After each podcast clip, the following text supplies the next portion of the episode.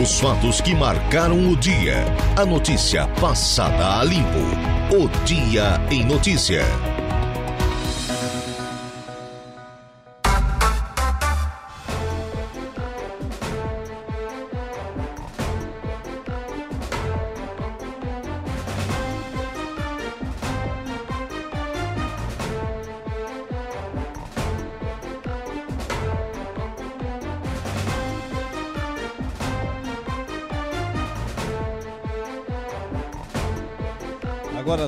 16 horas e 9 minutos, 16 e 9. Boa tarde para você, nosso ouvinte da frequência 95.5 FM, Rádio Araranguá, reverberando no rádio de todo o sul do estado de Santa Catarina, norte e nordeste do Rio Grande do Sul.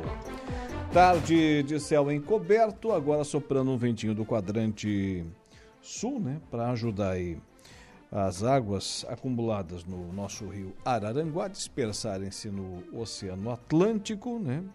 E, e, baixando, né? E baixando, já faz algumas horas também que não chove, é, diminuindo o nível das águas aí nos nossos mananciais. Depois de toda toda a precipitação que tivemos, né? Desde a noite aí do domingo choveu uma barbaridade na nossa região. E você aí acompanhando a nossa programação, agora começa o nosso dia em notícia e sempre com o oferecimento de Angelone Araranguá, onde todo dia é dia de super promoções, super ofertas para você. Também ainda Januário Máquinas, força, potência, durabilidade. A economia que a sua terra precisa está lá na linha de montagem da Januário Máquinas e Impro. Conheça mais sobre as nossas linhas de botas de PVC e calçados antiderrapantes, desenvolvidas para as mais diversas atividades e riscos. Olha, no programa de hoje, daqui a pouco eu converso com o Júlio César Oliveira, ele que é secretário de Administração e Finanças lá do município de Meleiro, vai falar de um programa interessante para que as pessoas né, comprem cada vez mais no comércio meleirense. E um programa lançado pela administração municipal, comandada lá pelo prefeito Éder Matos.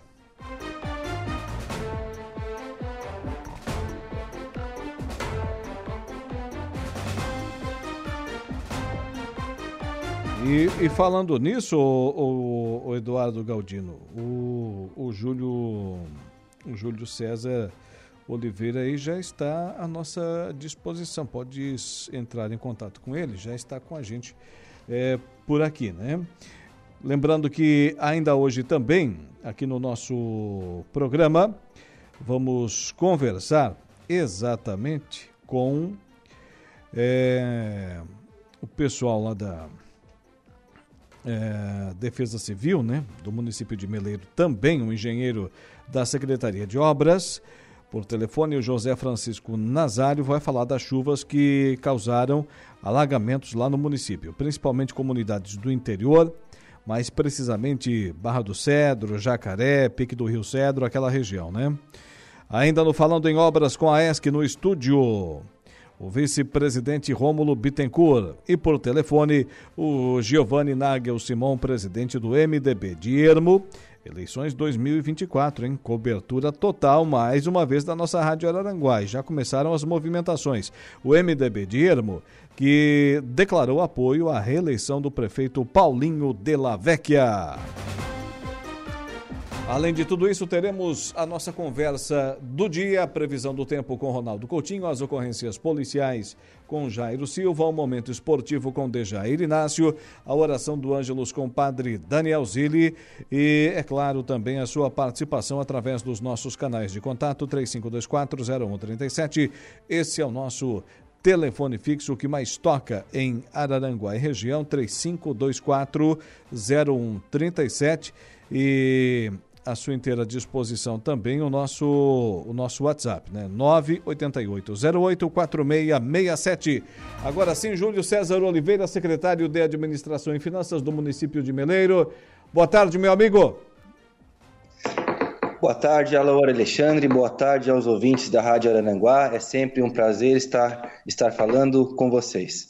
nos fale desse grande programa que a administração municipal de Meleiro está lançando nessa semana, incentivando a população local, seus visitantes, as comunidades circunvizinhas a comprarem cada vez mais no comércio meleirense. É isso mesmo, Alaor. Estamos muito contentes e otimistas na, no lançamento desse programa, desta ação chamada Valoriza Meleiro, que é uma ação de incentivo, de aquecimento da economia local, não só da economia, e sim da indústria e da prestação de serviços e também da agricultura. A ideia é fortalecer né, o nosso comércio, nossas indústrias, né, o, o, a economia local, através do incentivo à compra e emissão de notas fiscais e à premiação aos consumidores. Uh, eu preciso dizer, né, sempre quando eu falo em Valoriza Meleiro aos ouvintes, uh, enfim, uh, externo, isso eu preciso também dar os créditos, os créditos e o respeito ao município de Sombrio, do qual nós buscamos essa ideia. Lá em Sombrio também existe Valoriza Sombrio e nós pegamos a lei e adaptamos a Meleiro, né, agradecendo ao secretário Márcio e à prefeita Nega por nos, por nos recebermos e, e enfim, e, e, nos orientarmos né, para nós aplicarmos aqui também em Meleiro. O prefeito Éder Matos e o vice-prefeito Pedro Luiz estão muito otimistas né, na questão do resultado deste programa. Ah, já estão sendo trocados as notas fiscais e os cupons uh, os cupons fiscais pelo cupom da promoção, no, da qual uh, os, os, participantes uh, concorrerão a diversos prêmios ao final do ano, a uma moto bis zero quilômetro, a um refrigerador e uma TV 55 polegadas. Muito bem. Agora, secretário, acredito eu que uma promoção como essa, mesmo similar, é a primeira vez que acontece no município de Meleiro, né? Exatamente. Uh, quando o Éder Matos assumiu uh, o município de Meleiro, ele já falava neste, neste programa, nesta ação né, de troca de notas.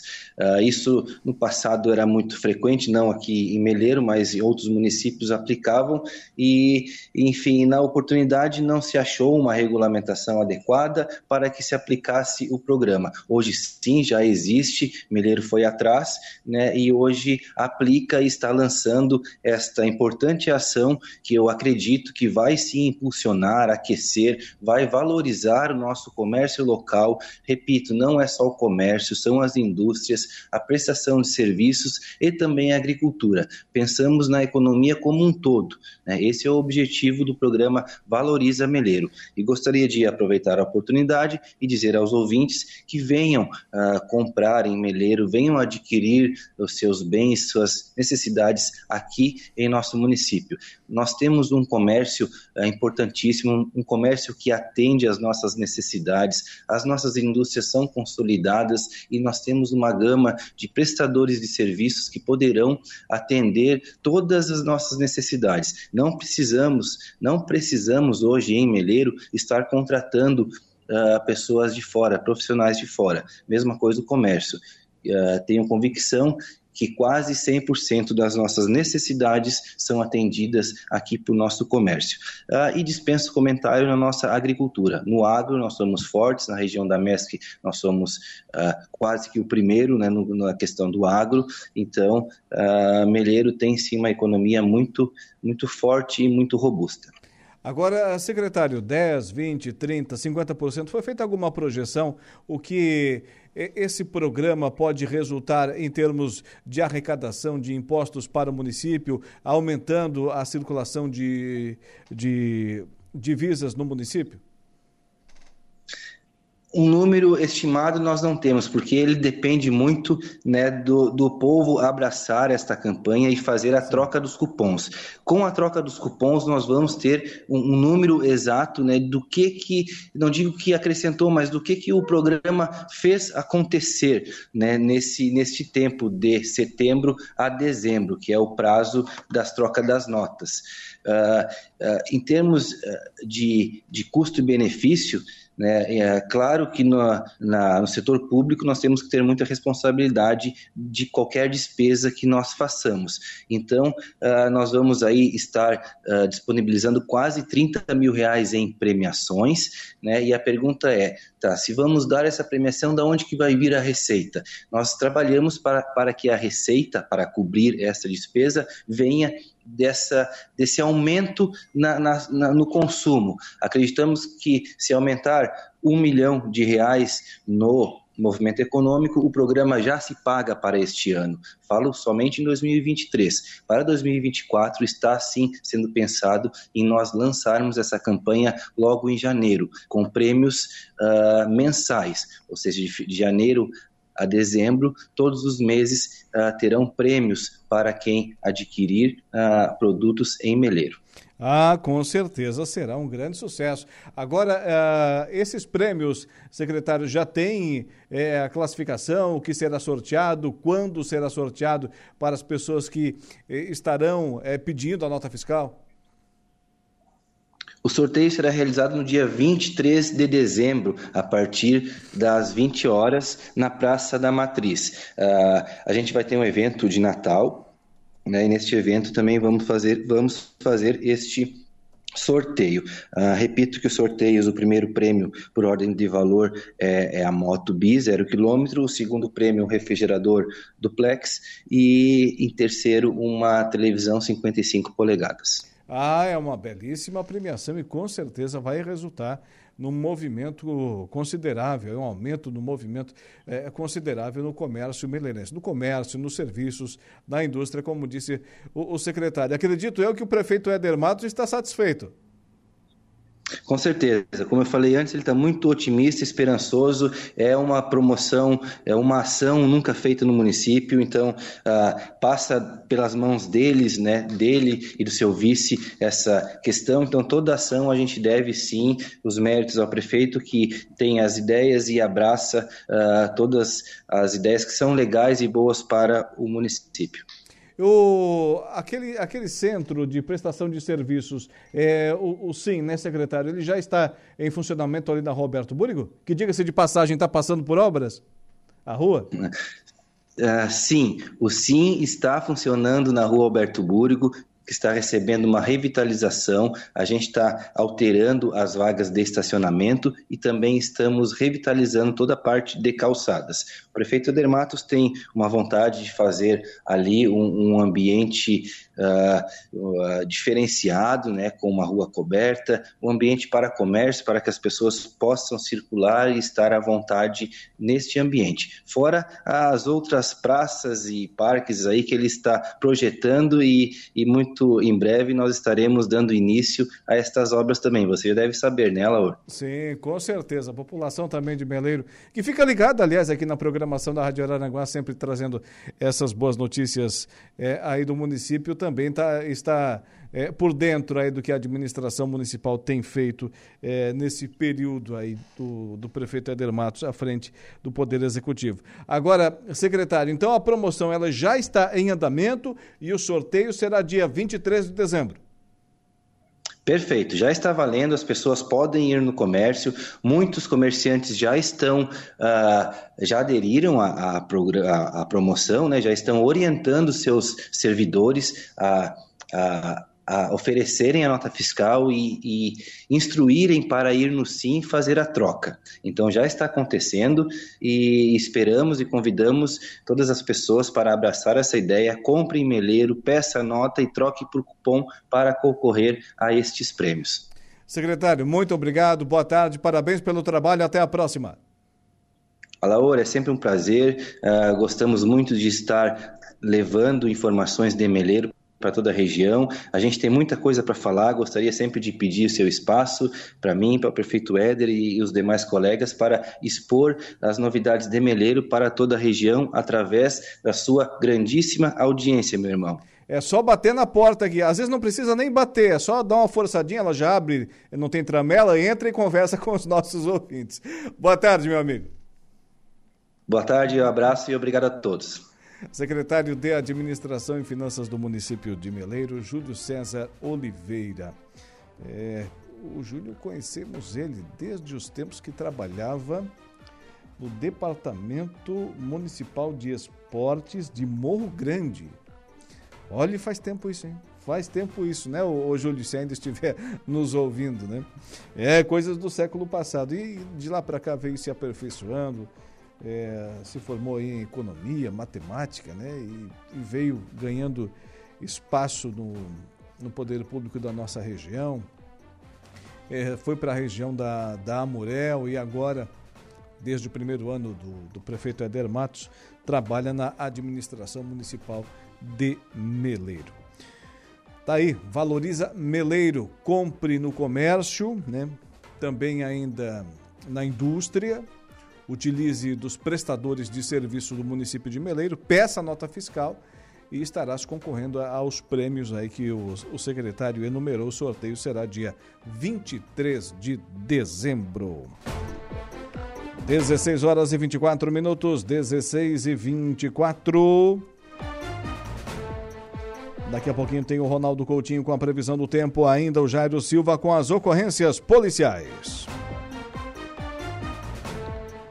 E falando em economia, menos da metade dos municípios catarinenses aderiram ao programa Bem Mais Simples, SC Bem Mais Simples. Quem chega com a informação é a repórter Patrícia Gomes. O programa SC Bem Mais Simples é aquele que permite a simplificação da abertura de empresas por meio da autodeclaração as atividades de baixa complexidade que não representam riscos ambientais ou de acidentes, como os incêndios, por exemplo, são liberadas rapidamente. Apesar da agilidade que o programa oferece, dispensando algumas burocracias, no estado até agora menos da metade dos municípios aderiram ao SC Bem Mais Simples. São 110 municípios ativos e a meta é chegar ao final do ano com pelo menos 150 municípios ativos no programa. Para isso, o governo do estado busca estratégias, especialmente de esclarecimento para prefeituras e empreendedores sobre as principais etapas para aderir ao programa. Com este foco, foi disponibilizado no portal de processos de negócio um passo a passo para a participação no programa, como destaca a especialista em processos processos do Escritório de Processos do Governo de Santa Catarina, Cristina Coldrey. Aos interessados, tanto prefeitura quanto empresários que queiram registrar, formalizar sua empresa, ele pode ter acesso a esses links no próprio portal de processos do governo de Santa Catarina, né? Então é só acessar EPROC, que é escritório de processos, CEPLAN, e ali você tem todo o portfólio e tem todos os links para acessar os processos. Lá estão como aderir ao programa por parte das prefeituras, como registrar a empresa por meio do SC Bem Mais Simples, do programa, e também nós fizemos um mapeamento e demonstramos o passo a passo de como aquele interessado que quer formalizar sua empresa, ele deve proceder dentro do sistema Regim que é operacionalizado pela JUSESC. O material explica, por exemplo, aos municípios que, para fazer parte do programa SCB Mais Simples, eles devem aderir à Lei do Enquadramento Empresarial Simplificado. Os benefícios são imediatos na avaliação de Cristina Coldrey. Hoje, a abertura de uma empresa demora é, em torno de 48 horas, mas com essa divulgação e toda essa publicação desses processos, a gente espera reduzir para poucas horas. Estima-se chegar a quatro a cinco horas para a abertura de uma empresa. Os benefícios para os municípios são inúmeros, né? Porque cresce o número de empresas formalizadas no município e na sua região. Nós demonstramos de forma facilitada para todos os municípios como faz para aderir. Além de que, para quem formaliza sua empresa, eh, tem acesso a créditos, então isso faz com que outros programas disponibilizados pelo governo possam ser aplicados, né? Vou te dar um exemplo aqui do juro zero, né? Uma vez que tu tens a, a tua empresa formalizada, você pode ter acesso a créditos, a outros programas. Nesse modelo de abertura de empresa por autodeclaração de que o empreendimento não oferece nenhum tipo de risco, o empreendedor só tem que estar ciente de que a qualquer momento seu estabelecimento pode ser visitado para uma fiscalização posterior ao registro da empresa. De Florianópolis, da Rede de Notícias Acaerte, Patrícia Gomes.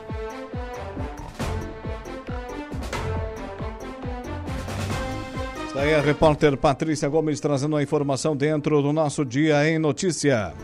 Olha lá no nosso portal no www.radioararanguá.com.br. As seguintes notícias de destaque. Para você que estiver transitando pelas estradas, rodovias aqui da nossa avenidas, né? Da nossa cidade, da nossa região, alerta na estrada, lâmina, lâmina d'água, né? Em rodovia entre Meleiro e Araranguá, é a SC 447, exige atenção redobrada dos motoristas. Passamos ali, não passamos pela lâmina d'água, né? Demos a volta por, por Ermo no nosso deslocamento diário desde Meleira aqui para a emissora. Demos a volta lá pelo município de Turvo, na sequência Ermo, e depois chegamos aqui a Araranguá. Antes de vir até a emissora, a, a emissora, uh, conferimos lá o local de alagamento, na SC 447, e realmente, realmente um volume considerável de água sobre a pista, muitos motoristas parados no acostamento, veículos de passeio, utilitários, caminhões, veículos de carga, máquinas agrícolas, motocicletas e alguns, alguns se arriscavam passar pela lâmina d'água. O que chamou a atenção, né? infelizmente, mais uma vez, mais uma vez, é a ausência, a ausência de policiamento ali naquele trecho nem fisicamente, né? ostensiva a presença, não tinha nenhuma viatura.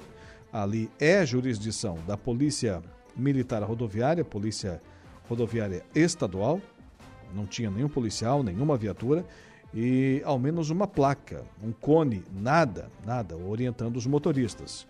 Muitos se arriscando, passando ali.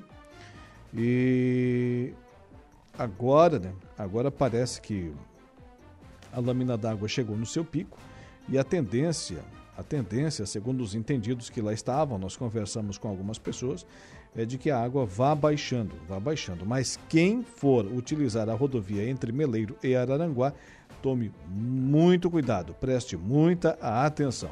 Está lá no nosso portal agora. Alerta na estrada, lâmina d'água em rodovia entre Meleiro e Araranguá exige atenção redobrada dos motoristas. E ali próximo ao viaduto, né, ao elevado da BR-101, do ladinho do Rio Araranguá. Advogado Alceu Pacheco lança na sede da CIVA o livro Eureka, Descobertas e Revelações. Caminhão com falha mecânica gera longas filas na saída norte de Araranguá. Aprovado projeto de lei que autoriza a Prefeitura de Maracajá contrair financiamento de 8 milhões de reais. Finalmente, finalmente, o prefeito Aníbal Brambila deve estar erguendo as mãos para os céus, né? Os vereadores apreciaram e votaram, aprovaram a, a matéria, né? A matéria, projeto de financiamento de 8 milhões de reais para Maracajá, realizar uma série de obras. Polícia Militar prende homem condenado por estupro de vulnerável no centro de Araranguá. Sociedade Civil se une para garantir permanência da Agência da Receita Federal em Araranguá. Notícias de destaque agora lá no nosso portal no www.radioararanguá.com.br. Bem, agora vamos rapidamente a um intervalo comercial. Na volta tem a previsão do tempo e ainda as ocorrências policiais. Estamos apresentando o Dia em Notícia. Previsão do tempo. Oferecimento. Faça já sua matrícula. Chame no Whats 999 150 433. Graduação Multi-UNESC. Cada dia uma nova experiência. Laboratório Rafael. Bife Materiais de Construção. E Estruturaço Loja de Drywall. No Distrito Industrial em Araranguá.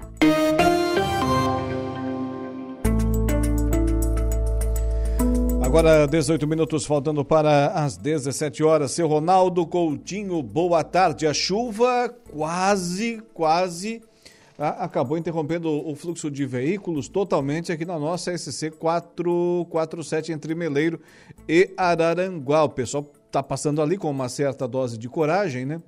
É, mas é, ainda, ainda é possível a circulação de, de veículos. Daqui para frente, a chuva, obviamente, a, a tendência é, é parar de vez, né, Coutinho? Boa tarde. Boa tarde. É, não só a sorte, como já parou de chover algumas horas, né? Então o grosso da chuva que caiu lá na região das nascentes já tá, já praticamente já passou pelo rio e agora a tendência é só de queda. Se durasse mais duas, três, quatro horas de chuva forte, com certeza teria problema. E, e, o vento agora, como é que vai se comportar, Coutinho? Isso pode influenciar nessa questão aqui no, no Rio Araranguá? Não, mas agora já não tem mais, é, uns assim, problema porque o, o, o pico da água já passou. Então agora a tendência é só de queda. O vento até continua tudo, mas já vai diminuindo de intensidade. Como a maré tem dois picos de alta, né, um de alta e de baixa, duas vezes por dia, então agora já vai dar vazão e já passou o perigo. Possibilidade de ressaca existe não? Tem, não, já está com ressaca. O mar está forte, né? Pena que aquela câmara do Veja o Mar ali do Rincão a gente quase não tem acesso, mas quando olha ali, por exemplo, a costa leste da ilha, a região de Ingleses, Morro das Pedras, as ondas estão grandes, ali na Praia da Gaivota também, o mar chegou quase aqui em cima, então tá, o mar está bem agitado, ruim para navegação, mas ele vai enfraquecendo. Chegou a 105 por hora ali na região do Cabo Santa Marta, mas já enfraqueceu nas últimas horas. Aqui na Serra, por exemplo, já não tem mais nem vento. Então, vento bem calminho e tá, tá esfriando, estamos com 13, 14 graus já. Eu não entendo muito de, de, vento, mas pelo que observamos aqui na movimentação da, da, das folhas das árvores e das folhagens, tamo, estamos com vento o quê? De quadrante sul agora, Coutinho? É, sudoeste, sul, querendo virar para sudeste, mas mais de sul. Ele vai ficar assim amanhã também, já bem mais fraco, mas ainda incomoda um pouco o pessoal da, da parte do arroz que quer fazer semeadura, também atrapalha um pouco, principalmente de tarde. É. E a temperatura fica baixa, né? Vai ter vários locais aí abaixo de 8, 9, 7 graus, dependendo do local e à tarde fica bem agradável. Mantém o tempo com bom na, no, no, feriado. Se tiver alguma ameaça de chuva é mais entre a tarde ou a noite, podendo passar em branco. Na sexta e sábado, chuva, trovada, períodos de melhora, melhorando no domingo. E já está indicando outra frente fria na quarta que vem. É uma sequência que não dá muito intervalo de melhora. A situação está complicadíssima para o Rio Grande do Sul. Está muito feio. Os rios lá estão tudo extremamente altos e quando eles começam a dar sinais de queda, já vem mais chuva nessa sexta e sábado e também já vem mais chuva lá em terça-noite e quarta da semana que vem. Nos próximos dez dias tem muita chuva ainda no Rio Grande do Sul ou seja, vai se complicar bastante. O intervalo de tempo seco é pequeno. E você falava isso, e também os, demais institutos de, de meteorologia, alguns deles, uh, uh, fazendo menção a 2023, falavam isso já o ano passado. Diziam: olha, Rio Grande do Sul, no caso 2020, em 2022, sofreu com seca, né? e nos últimos anos também vinha eh, sofrendo com isso. Mas em 2023 vai sofrer com, com enxurradas, com cheias, com alagamentos, e de fato é o que está acontecendo agora, né? É isso, é isso aí o Peter falamos desde novembro e dezembro. A única coisa que mudou foi o que? Atrasou duas semanas. O pessoal começou a encher no, o saco no canal. Cadê o El Ninho? Estamos com uma seca, estamos com isso, estamos aquilo. Calma. Aí está aí, ó. Veio, mas veio a galope, né? E de agora até o final do ano é problema. Essa já é a quarta cheia ali na região da Grande Florianópolis. E essa aí talvez seja uma cheia enorme, porque a água está chegando agora e vai ter ainda mais, mais, mais reforço de água no, no, fim dessa semana e no meio da próxima semana. Então o pessoal dali vai ter um problema muito sério. Por isso quem for viajar para o Rio Grande vê como é que estão as estradas, se for muito necessário, porque a situação por lá não está muito boa, não. É, tem rodovia lá que está com o trânsito é, interrompido, rodovia federal, a BR-116. BR-116, tem uma ponte lá que está interditada, estão fazendo uma vistoria para ver, porque teve ponto que foi para caiu, né? Sim. Ali na, no Taquari também, impressionante o como o rio subiu por ali. É verdade. Ô, ô Coutinho, para encerrar, quinta-feira, feriado. De manhã aproveitável e de tarde pequena chance de alguma chuva. E a maioria dos municípios realiza os seus desfiles cívicos na parte da manhã, então tá tudo certo. É, por enquanto sim. Vamos ver o que, que vem amanhã. Então tá certo. Meu amigo, boa tarde, um abraço e até amanhã. Igualmente, tchau. Ronaldo Coutinho com a previsão do tempo. Fatos que marcaram o Dia em Oferecimento Unific. A tecnologia nos conecta. Autoelétrica RF Araranguá. Estruturaço. Loja de gesso acartonado. Eco Entulhos. Limpeza já. Fone 99 608 mil. E Castanhetes Supermercados.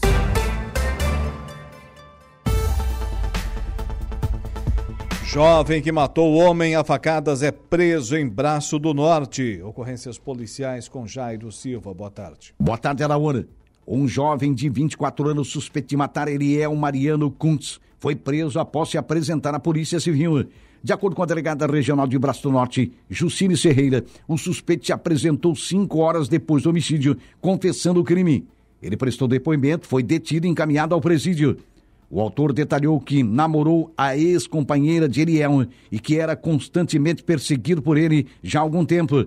No último domingo, após Eliel pegar o celular dele durante uma discussão, os dois entraram em vias de fato em luta corporal, o que resultou no homicídio conta o próprio autor do crime. O homicídio foi registrado na manhã do último domingo no bairro Barranca, em Braço do Norte. Eliel, de 26 anos, foi levado até o Hospital Santa Terezinha com diversos ferimentos provocados por arma branca, isto é, por uma faca, mas não resistiu e acabou falecendo, informou a Polícia Militar. Ainda de acordo com a PM, após o crime, o autor fugiu em um automóvel Volkswagen Gol de cor branca furtado. Informação também confirmada pela Polícia Civil. O automóvel foi encontrado horas depois abandonado na localidade de Rio das Furnas. O condutor foi visto por uma testemunha saindo do veículo usando uma máscara com as roupas sujas de sangue e uma faca no bolso, detalhe o boletim de ocorrência do caso. A Polícia Civil informou também que descarta a participação de outras pessoas no homicídio e que as imagens de vídeo monitoramento dos locais próximos ao crime estão sendo analisadas e incluídas no inquérito policial. O corpo de Ariel foi sepultado ontem. Você está ouvindo Rádio Ara. A notícia passada a limpo. O Dia em Notícia.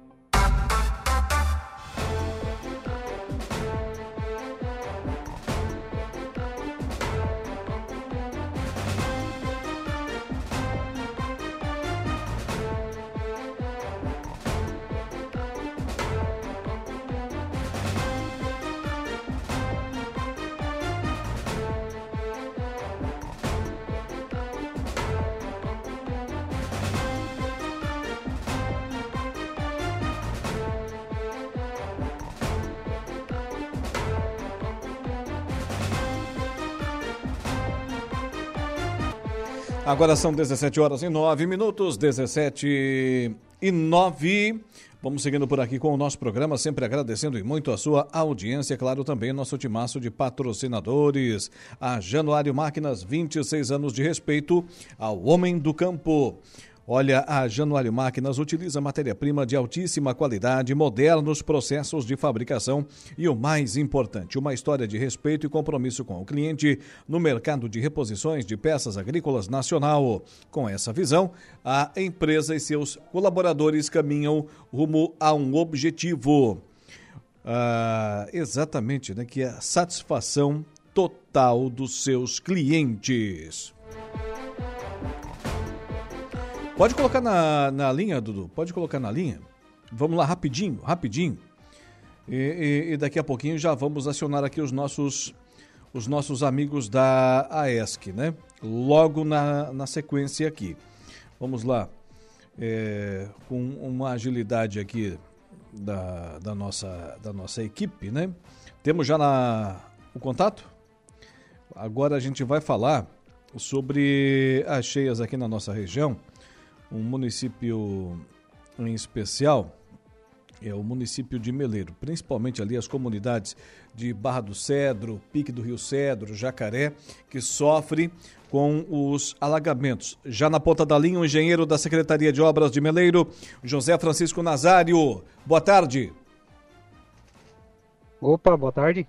Seja bem-vindo à programação da Rádio Araranguá, conversando ao vivo. João. Conversando ao vivo com os nossos ouvintes da Rádio Araranguá, o João Francisco Nazário, que responde lá pela Defesa Civil do município de Meleiro.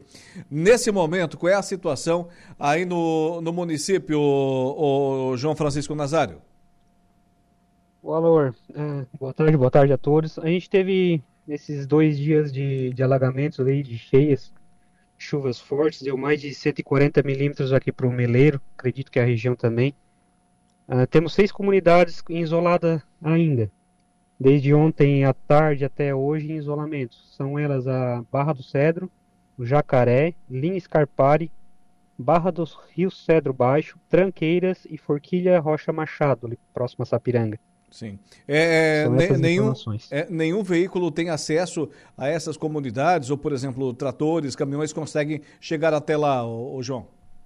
Não, não. Tra trator ainda passa, as comunidades ali ainda não estão. Não, não precisam de ajuda humanitária, estão tudo em isolamento, mas nada que água chega na, na casa, né? As casas aí não, não, te, não tiveram problemas. São só isolamentos de pontuais nas estradas mesmo. Ou seja, estão isoladas, não estão é, desabrigadas? Isso. Não, não, tão, não tem nenhum desabrigado ainda. Dessas comunidades que eu mencionei, são 174 famílias e próximo de 500 pessoas atingidas diretas ou indiretamente por essas cheias. É, essa situação ela começou a, a, isolar as famílias já desde ou, a noite de ontem ou, ou desde o domingo ainda, João? Não, desde o domingo à noite a gente já recebeu algumas informações de, de muita chuva persistente, uh, acumulação de água sobre a pista, ponte interditada, aquelas pontes baixas molhadas, né? Sim. Mas o pior aconteceu no, no, no decorrer da segunda-feira ainda. Ontem. Isso, é. E agora, nesse momento, a água já começou a baixar ou o nível está se mantendo, ou, ou de repente até mesmo aumentando nessas, nessas vias que conduzem até as localidades? Aqui mais para o centro de Meleiro já baixou bastante o rio principal aqui, mas lá na Barra do Cedro, lá ainda se mantém o mesmo nível. Baixou mais mínima coisa. Ali é complicado porque é uma região que, que recebe águas do Rio Manuel Alves, do, do Rio Mãe Luzia, que é ali pertinho, do Rio do Cedro, tudo ali naquelas imediações, né, João? Sim, ali acumula bastante água, ali tem, ah, tem duas rosas ali que, que desce bastante água e não consegue, não consegue dar fluxo para ali. Sim, mesmo com as obras recentes da prefeitura de elevação do, do nível da, das estradas, né? Sim, a gente fez recente uma elevação de, de estrada ali, foi feito asfalto, foi colocado galeria uh, para as águas ali, mas não foi esse o problema de escoamento da água. O rio encheu e, e tocou o rio, os, uh, os valos tocaram ao contrário, né? Sim. Então não foi problema de cheia pontual ali. Ali eu tenho os braços do rio ali, eles fazem muitas curvas e acaba não escoando como teria que ser, né? Por isso dessa demora de escoar também. Para encerrar, é a orientação que fica, até observando aquela tragédia que tivemos da última oportunidade com aquela com aquela moça e o seu sobrinho ali na localidade de Barra do Cedro, a informação, a orientação para a população é que é, com água, é aquela recomendação de sempre, né? Com água não se brinca. Hein? É, a gente sempre avisa, a gente tem os grupos de WhatsApp da comunidade, a gente orienta, até a, a saúde também orienta a não tomar água de poço nessa, nessa região. O único ponto que ainda tem Meleiro Araranguá está com a estrada trancada para veículos de baixo, caminhões e ônibus ainda estão passando, mas o nível da água ainda está se mantendo alto. Até porque lá em Araranguá recebe muito outros rios, né, outras águas. Sim. E o nível está cheio lá na, no Arroio também. A maré está um pouco alta, isso influencia também aqui na região de, de Araranguá para Sapiranga. Muito bem. É, João, agradeço por demais a sua presença aqui na nossa programação. João Francisco Nazário, engenheiro da Secretaria de Obras de Meleiro, também respondendo pela Defesa Civil Municipal. Tenha uma boa tarde, nossa programação sempre à inteira disposição.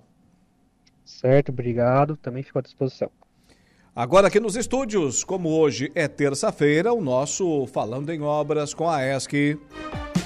Falando em Obras com a AESC. Apoio. Mútua Caixa de Assistência dos Profissionais do CREA Santa Catarina.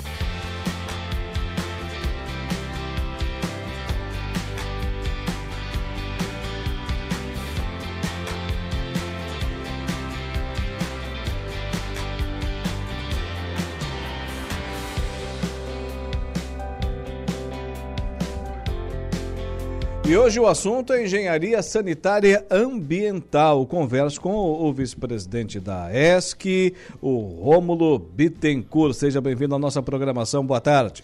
Boa tarde, Lur. Tudo bem? Tudo bem. Passou facilmente pelos alagamentos na nossa região ou teve algum problema? Não, graças a Deus passei. O, o meu caminho não pega tanta, tanta água, né? Mas está bem, ah, os arredores estão tá bem cheios.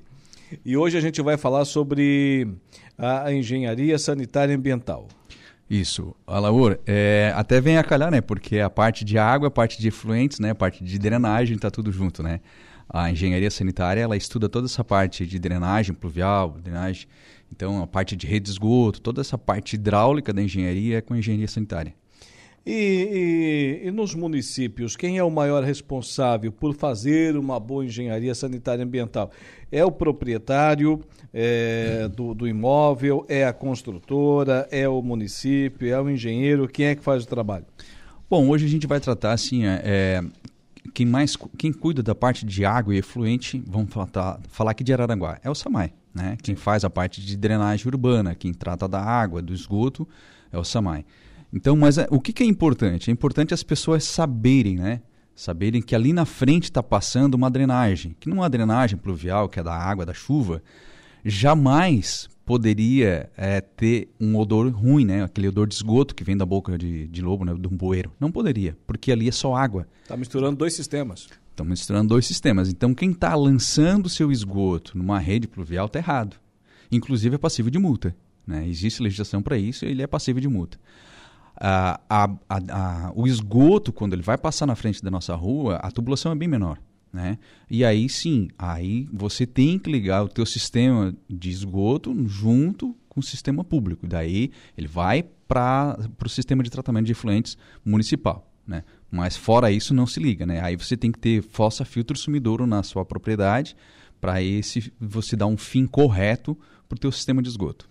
Agora, podemos dizer aqui, né, o, o Romulo, que nós, aqui na, em Araranguá, na região, estamos um passo à frente de outras regiões de Santa Catarina. Todo verão acontece aqueles problemas que, né, com, com a, a questão do, do, esgotamento sanitário, é, principalmente na Grande Florianópolis, ali na, na região de Laguna, aquelas belíssimas praias, é, lagoas pessoal joga esgoto mesmo, esgoto das residências, dentro da, dos, dos mananciais. É quase impossível isso em pleno século XXI, né?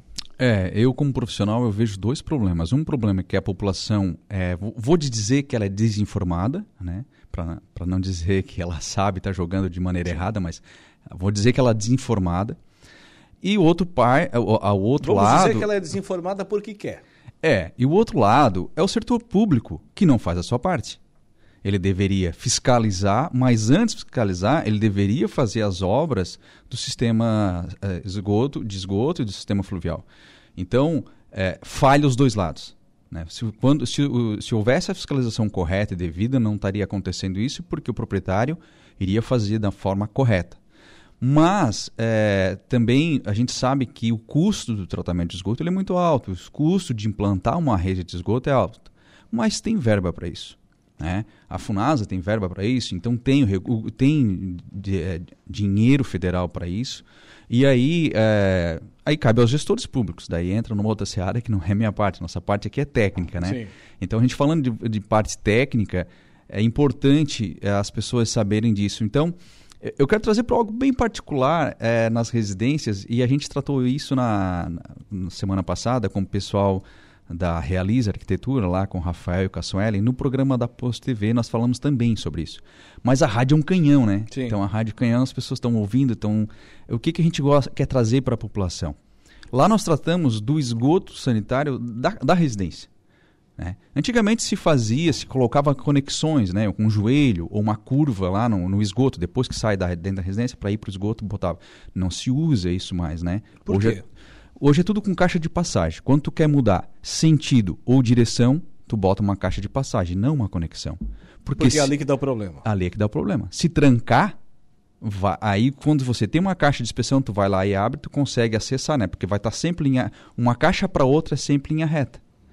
Tá? O que vai fazer, ela é que vai mudar o sentido e a direção.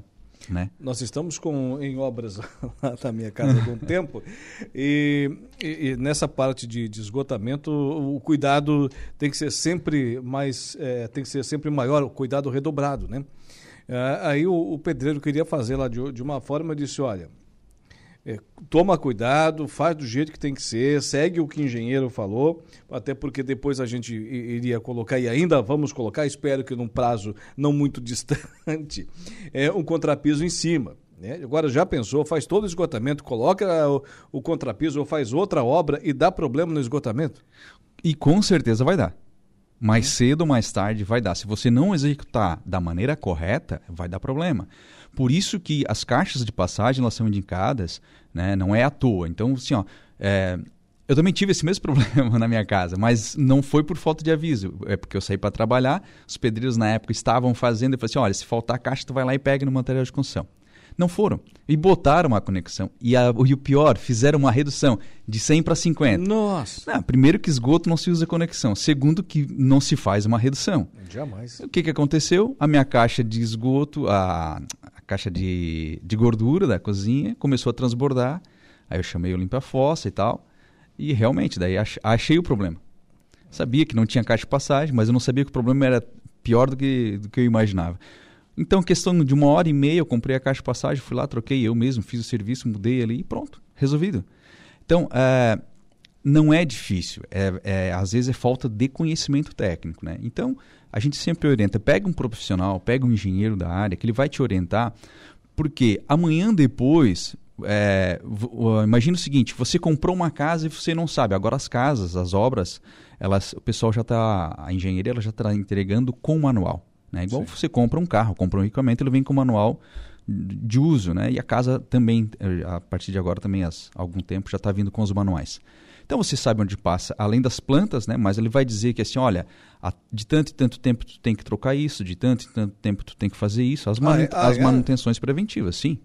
A casa também precisa de manutenção preventiva, né? Você tem que pintar, você tem que fazer as manutenções, senão ela vai. Nas construções, então, já está vindo uh, mais ou menos como os veículos saem de, de fábrica. Da mesma forma. Troca de óleo, também troca de ter... isso, correia ter... dentada, tudo isso. Tem que ter o manual também da, da obra, né? Está tá sendo cobrado cada vez mais isso, né? E quem é que faz essa cobrança?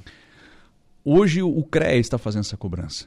Né? O CREA cobra os manuais aí para que as obras estejam em dia. Então, quando vai haver uma fiscalização na obra do CREA, pelo, através do CREA, eles cobram também os manuais. É algo que está sendo implementado, é algo novo ainda, né? Não, não para nós profissionais, mas está sendo algo novo aí para a população. Mas que boa iniciativa, olha, não é. tinha essa informação e facilita um monte para os proprietários, né? Então, imagina assim, você tem uma casa, você comprou uma casa e deu problema no teu esgoto. Beleza, como é que tu vai saber onde é que passa aquela rede? Através de um projeto. Sim. Mas o projeto tem que estar lá junto do manual. O manual vai descrever. Ele descreve tudo como é que tem que ser feito. Então, assim, olha, vai dizer assim, ah, tá, aí pelo, pelo, ah, pela planta, você vai observar onde é que está passando aquele esgoto ali. Agora, se você não tem planta, você não tem manual, você não tem nada, porque você fez com o Zé da Esquina. É. E, aí? E além dessas dores de, de cabeça para os proprietários, enfim, para as autoridades que deveriam cobrar e não fazem essa cobrança, tem a questão ambiental também, né?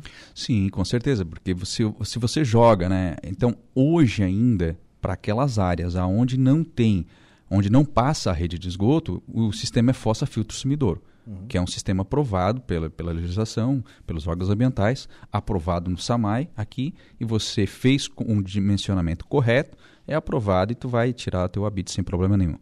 É, do contrário, quando passa a rede de esgoto na frente, tu é obrigada a ligar na rede de esgoto, porque dali vai para o sistema de tratamento de efluente municipal. Né? Agora, quando é, se joga ele de qualquer maneira, ele vai contaminar o lençol freático, vai contaminar o solo. Então nós temos um problema sério. Mas as pessoas podem pensar assim, mas ali é só matéria orgânica. Quem disse? Eu tomo medicamento, tu toma medicamento, então às vezes a gente toma um antibiótico, enfim. O pessoal fala muito da questão do óleo de cozinha, né? O óleo de cozinha também. Então, é, mas vou mais além, né? Se nós pegarmos toda é, a, a, medicação, por exemplo, que a gente toma, a gente espelha através da urina e das fezes. Sim. E isso vai para onde? No esgoto. Então, se tu não trata ele de forma adequada, tu vai ter problemas. Então, quando nós tínhamos uma população muito menor, era uma coisa. Mas hoje a nossa população é muito maior. Então o impacto disso é maior. Imagina né? uma cidade do tamanho de Araranguá, por exemplo, aí de 70 mil habitantes, eu acho que é isso que, que estamos, estamos agora. É aproximadamente isso. Então, assim, você tem. É, você coloca uma ponteira ali do lado e o teu vizinho vai lá e coloca um sumidor do lado. Né? No muro ali, um do ladinho do outro. Vai contaminar.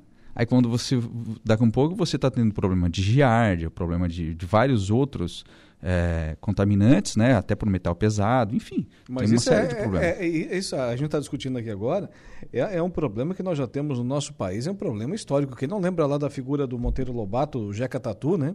Que não tinha nenhuma informação e as nossas autoridades bateram muito nessa, nessa questão para combater os, as verminoses na nossa isso, população, lá nos isso. anos 40, 50.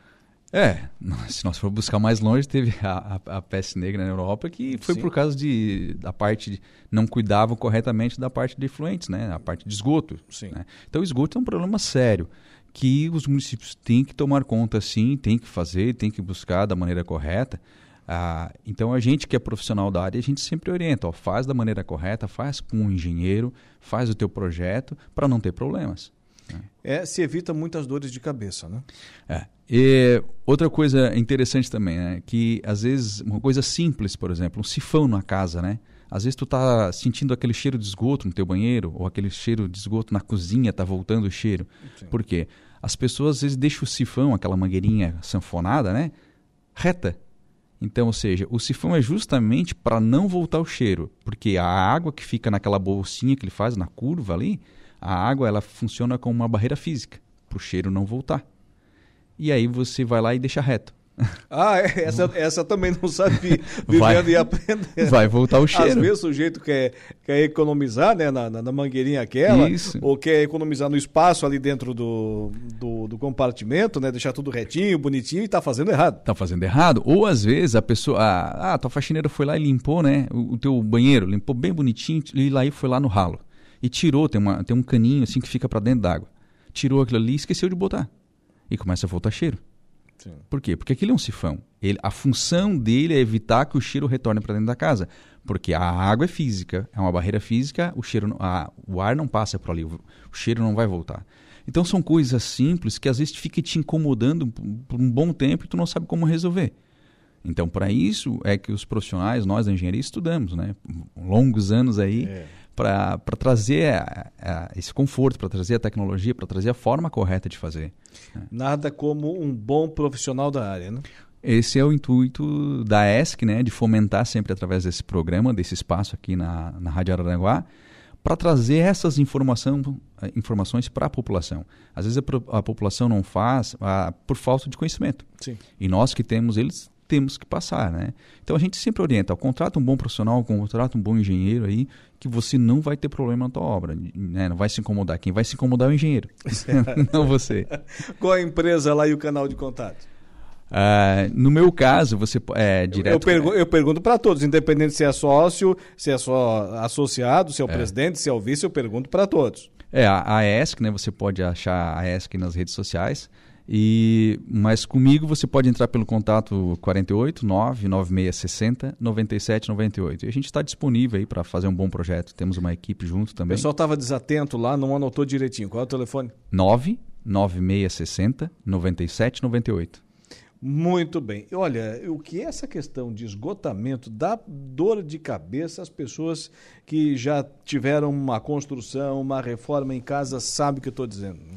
É verdade. E, e assim, ó, não é caro para você fazer a coisa certa. O mesmo, o mesmo custo para tu fazer a coisa errada e para fazer a, é, é para fazer a coisa certa. É. Então é mais fácil tu fazer certo, já que tu não vai ter dores de cabeça, porque se fizer errado, tu vai te incomodar. E esgoto, mais cedo ou mais tarde, ele vai, ele vai te incomodar. É, e além do problema em si, tem a, a, dona da pensão falando na orelha um final de semana inteiro, né? Imagina. Às vezes. É. Então, e com assim, razão, né? É, outra coisa que eu gosto de chamar a atenção também, né? A, na parte técnica a gente fala de estopa, que é aqueles os cabelos que ficam no ralo do banheiro. É. Então, terminou de tomar banho, tira e bota no lixo. Porque um hoje, dois amanhã e assim vai, dentro de pouco tempo tu vai entupir, porque aquilo vai se acumular no teu, na tua drenagem ou no teu esgoto e vai entupir. O que o pessoal fala do, do, do Samaina, que tem isso lá na estação de tratamento de, de esgoto, é, nas bombas lá, é uma enormidade. É, um dos grandes problemas de bomba é justamente, a gente chama de estopa, né? Que é, é, o cabelo que vai pelo ralo, né? Então, claro que tem muita coisa que o teu ralo não segura, vai passar um cabelinho, mas aí imagina, vai indo tudo pela tubulação, vai parar na bomba. É. E vai dar problema. Então, assim, ó, é inter... as pessoas, depois de tomarem banho, é importante ter um bom ralo e terminou. Pe... Ah, tá com nojo, mas é, é teu, né? O teu cabelo, certo. mas. Pega um papel higiênico, então, vai ali, passa o papel higiênico, tira aquele, aquele cabelo e joga no lixo. É. termina o serviço e sem dor na consciência. Não joguem soda cáustica no sistema de esgoto, por favor. Ah, o pessoal faz muito isso. Não deve fazer por quê?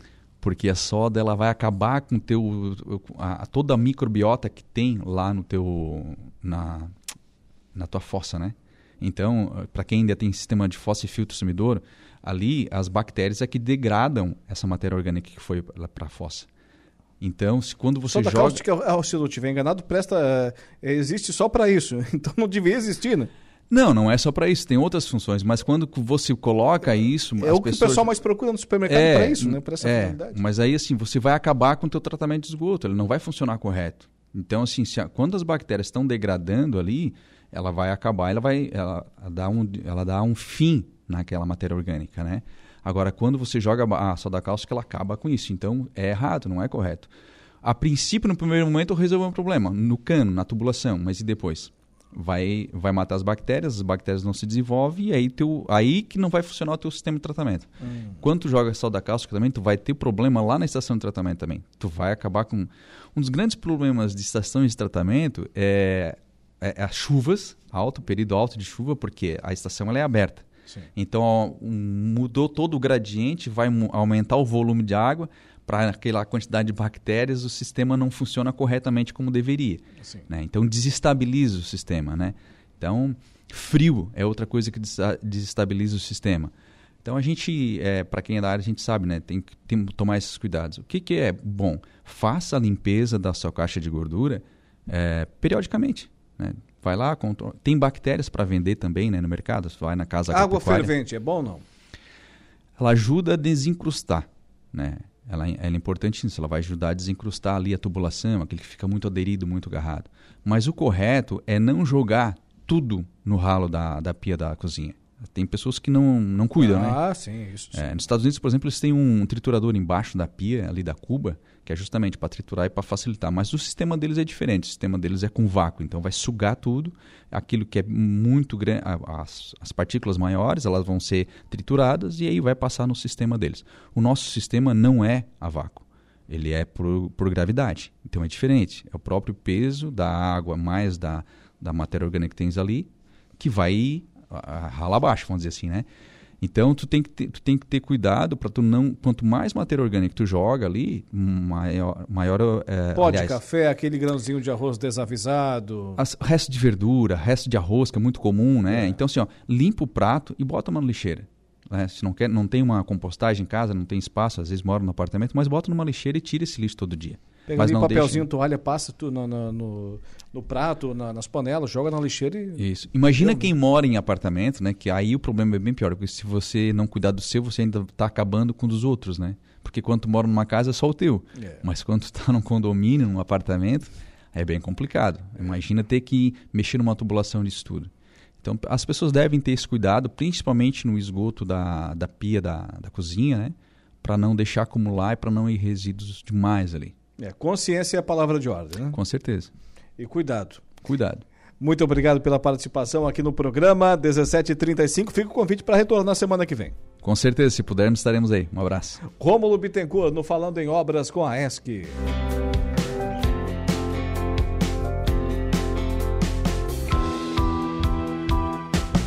Todas as terças, às 17 horas, acompanhe aqui na Rádio Araranguá o quadro Falando em Obras com a AESC. Construções, reformas, ampliações, novidades na área. Sugira seu tema no zap 3522-3797. Falando em Obras com a AESC. Apoio Mútua Caixa de Assistência dos Profissionais do CREA. Agro em Notícia. Oferecimento. Copersuca. Há 57 anos cooperando com muito sucesso.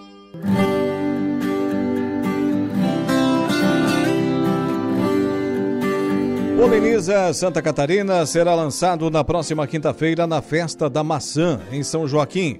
A polinização gera impulso na produção agrícola estadual e favorece para que as abelhas permaneçam nas tarefas do ecossistema. O mel catarinense recebeu seis premiações como o melhor do mundo. Repórter Carol Denardi. A Secretaria de Estado da Agricultura vai lançar o programa Poliniza Santa Catarina na próxima quinta, dia 7, na Festa da Maçã em São Joaquim. A agricultura é dependente de insetos para a produção de alimentos e, pelo menos, um terço de todas as culturas depende da polinização. O engenheiro agrônomo Fernando Cassini, da Diretoria de Desenvolvimento Sustentável e Fundiário, destaca o objetivo do programa. Ele tem uma importância na questão de apoiar a atividade de polinização de culturas de importância agrícola por meio do fomento agro da Secretaria de Estado da Agricultura. Esse é o objetivo principal, mas também tem um secundário que é desenvolver na cultura do agricultor a busca das abelhas para polinizar suas lavouras e pomares, visando, claro, a qualidade das frutas a quantidade de grãos e tudo mais, e trazendo também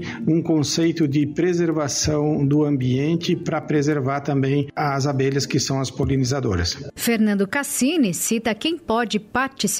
É voltado ao agricultor familiar. Então, para participar do programa, em primeiro lugar, devem ser agricultores que estão enquadrados no PRONAF. O técnico agrícola, biólogo e presidente da Federação das Associações de Apicultores e Meliponicultores de Santa Catarina, Ivanir Sela, explica como vai funcionar o programa de polinização. O agricultor ou fruticultor poderá financiar junto à Secretaria da Agricultura do Estado o valor que ele vai gastar em aluguel de abelhas para fazer a polinização de suas lavouras. E o pagamento, a devolução do empréstimo será feito em até cinco anos, sem juros, diretamente com a Secretaria de Agricultura do Estado. Atualmente, Santa Catarina tem mais de 16 mil agricultores que se dividem no trabalho de diferentes tipos de abelhas. Sendo que aproximadamente é, 9 mil são apicultores, ou seja, trabalham com a abelha Apis mellifera, a mellifera, nossa abelha africanizada, e aproximadamente 8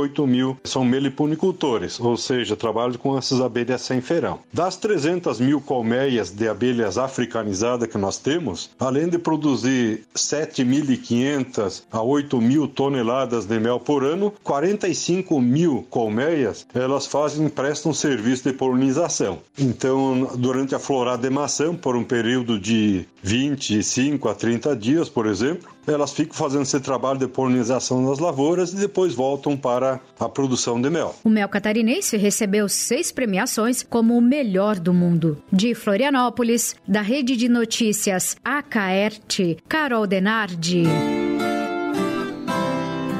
O Agro em Notícia tem sempre o oferecimento da nossa Copersuca desde 1964. Com seu sistema democrático de gestão, nossas decisões sempre levam em conta a opinião e o desejo dos nossos associados. Realizamos assembleias gerais ordinárias em que todos os associados participam. Elegemos democraticamente os conselheiros de administração, conselheiros fiscais e membros dos comitês educativos. Nessas assembleias anuais, informamos informamos todas as ações do ano e convidamos a todos para uma deliberação cooperativa sobre os resultados e planos futuros. Desde 1964, essa é a Copersulca. Intervalo comercial na volta tem ele, Dejair Inácio e o Momento Esportivo.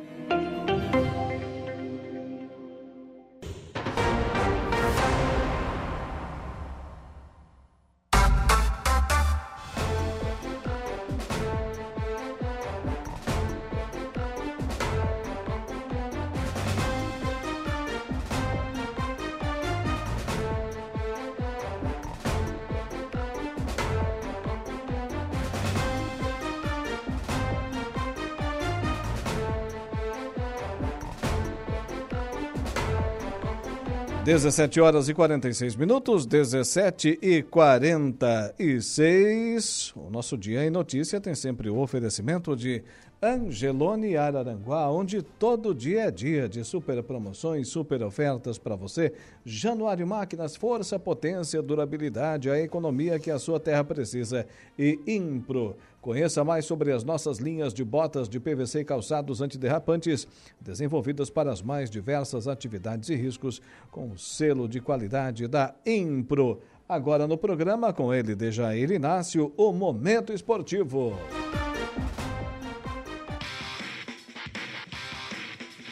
Momento esportivo. Oferecimento De Pascoal Araranguá. F3M, o Lojão Materiais de Construção. Mecânica Silmar. Roberto Despachante e Espetinho Vitória. Vai começar a segunda divisão da Alarme. Temos informações do nosso glorioso Araranguá Esporte Clube. É isso, Dejair Inácio. Boa tarde. Boa tarde, Alaor. Boa tarde, ouvintes. No próximo feriado de 7 de setembro, quinta-feira à tarde, teremos aí treino. Treino do AEC. É o último encontro dos jogadores, né? De quinta até a estreia no Regional da Alarme são 10 dias próxima quinta-feira, portanto, um treinamento que acontece lá no estádio Mané Gregório na parte da tarde, a partir das 14 horas e 30 minutos, treinamento com todo o elenco. Lá serão aí é, treinados bola parada, jogadas ensaiadas, aquilo tudo mais, enfim, será feito aí um treino coletivo pelo técnico Edmilson Rabelo e depois no dia 17, aqui na Arena Poliesportivo Municipal, a estreia no Regional da Alarme da segunda divisão deste ano de 2023 contra a equipe do Raizeira de Sombrio. Para o, os fãs do Araranguá Esporte Clube, para os torcedores, já está disponível também, além do Instagram o Facebook também agora o site, ela hoje. Ah, é? Tem o site www.araranguaesportivo.com.br. Lá você pode conferir a história do clube, parceiros né, deste ano de 2023 do Araranguá Esporte Clube, também o elenco lá, quem faz parte da diretoria, informações de, do dia a dia, enfim, treinamentos, fotos é, dos três amistosos que já foram realizados aí em preparação para o Regional do Alarme e tudo mais. Inclusive, informações também do Master do AEC. O Master do AEC que entra em campo no próximo feriado de 7 de setembro. Irá viajar aí na, na madrugada para Balneário Camboriú, né, no evento festivos, né? Um evento festivos aí da AGAP, que é uma associação de ex-atletas profissionais do estado de Santa Catarina. Portanto, terá lá nesse evento, além do Araranguá Esporte Clube, ex-atletas que irão defender as cores azul e amarela também, é, ex-atletas do Criciúma representaram o Criciúma Esporte Clube, ex-atletas do Marcílio Dias, do Havaí, enfim, entre outras equipes. O evento lá começa às 9 horas da manhã e acontece no CT da equipe do Barra.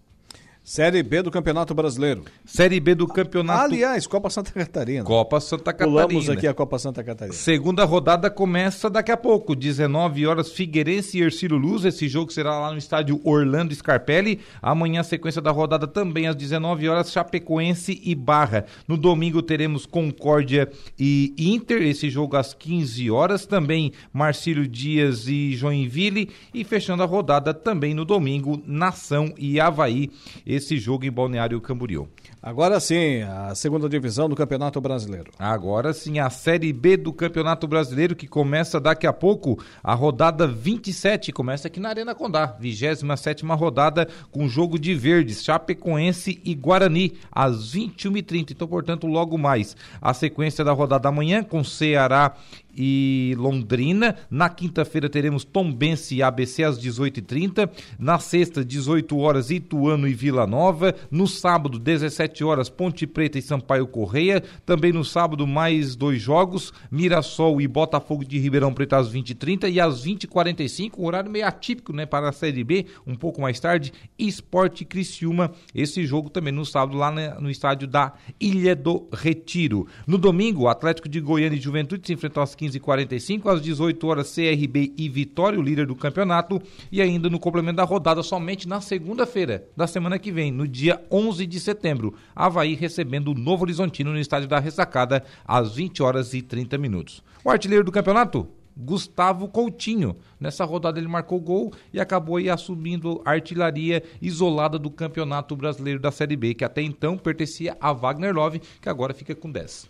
Muito bem, lembrando que dessa vez, acredito eu, né, que se o Criciúma perder, dificilmente, né, se perder mais uma, dificilmente fica entre os quatro, né? É, até porque tem três equipes com 44 pontos, né? é. Uma delas é o Criciúma. Atrás ali vem Juventude, vem Guarani, né? O Juventude e o Guarani, o Guarani já joga hoje, né? Já pode até tirar o Criciúma do G4. Sim. Se vencer aqui. Mas aí o Criciúma ainda joga na rodada? Ainda né? joga na rodada, mas nessa rodada o Criciúma já pode despencar ali pelo menos uma posição. O Juventude vai jogar fora de casa também. Pega uma carninha de pescoço lá no Antônio Ascioli, o Atlético de Goiânia. Né? Então a possibilidade de ir lá e vencer também é pouco, mas o Juventude se perde tudo, né? Mesmo sem o craque Nenê. O Nenê segue no departamento médico. E chegou agora aqui uma informação, ô, ô Dejair Inácio, do nosso amigo Volmir Casagrandes. Ele conhece o Casão, lá de Turvo? É, é, um do, do é uma da, da, das estrelas aí do esporte amador da nossa região. Foi campeão do, do Gerva no atletismo, um título em cima do outro, uma medalha em cima da outra, aliás. É, no Estadual Master de Atletismo em Timbó, nos dias 26 e 27 de agosto, ele ficou em primeiro lugar, mandou agora aqui no WhatsApp, em Olha primeiro só. lugar no lançamento de dardo, com 51,3 metros. Se eu for lançar aquilo, acho que eu não coloco 5 metros. 51,3 metros. É, primeiro lugar também no disco, com 35,77 metros. E arremesso de peso com 10 metros e 66 centímetros. Competiu pela cidade de Joaçaba. É, pois a Secretaria de Esporte lá do município de Turva, que segundo ele não deu o apoio financeiro para poder participar pela cidade. Ah, primeiro lugar também no arremesso de peso com 10 metros e 66 é, centímetros. Está aqui. É, não, é, e arremesso de peso ficou em primeiro lugar. E se precisar, diz ele aqui, se precisar de mais alguma informação, ele passa para a gente, está sempre na parabéns, sintonia aqui né? da Rádio Araranguá. Grande casão, Volmir Casagrande Zili. Parabéns, parabéns aí ao Volmir Casão. É.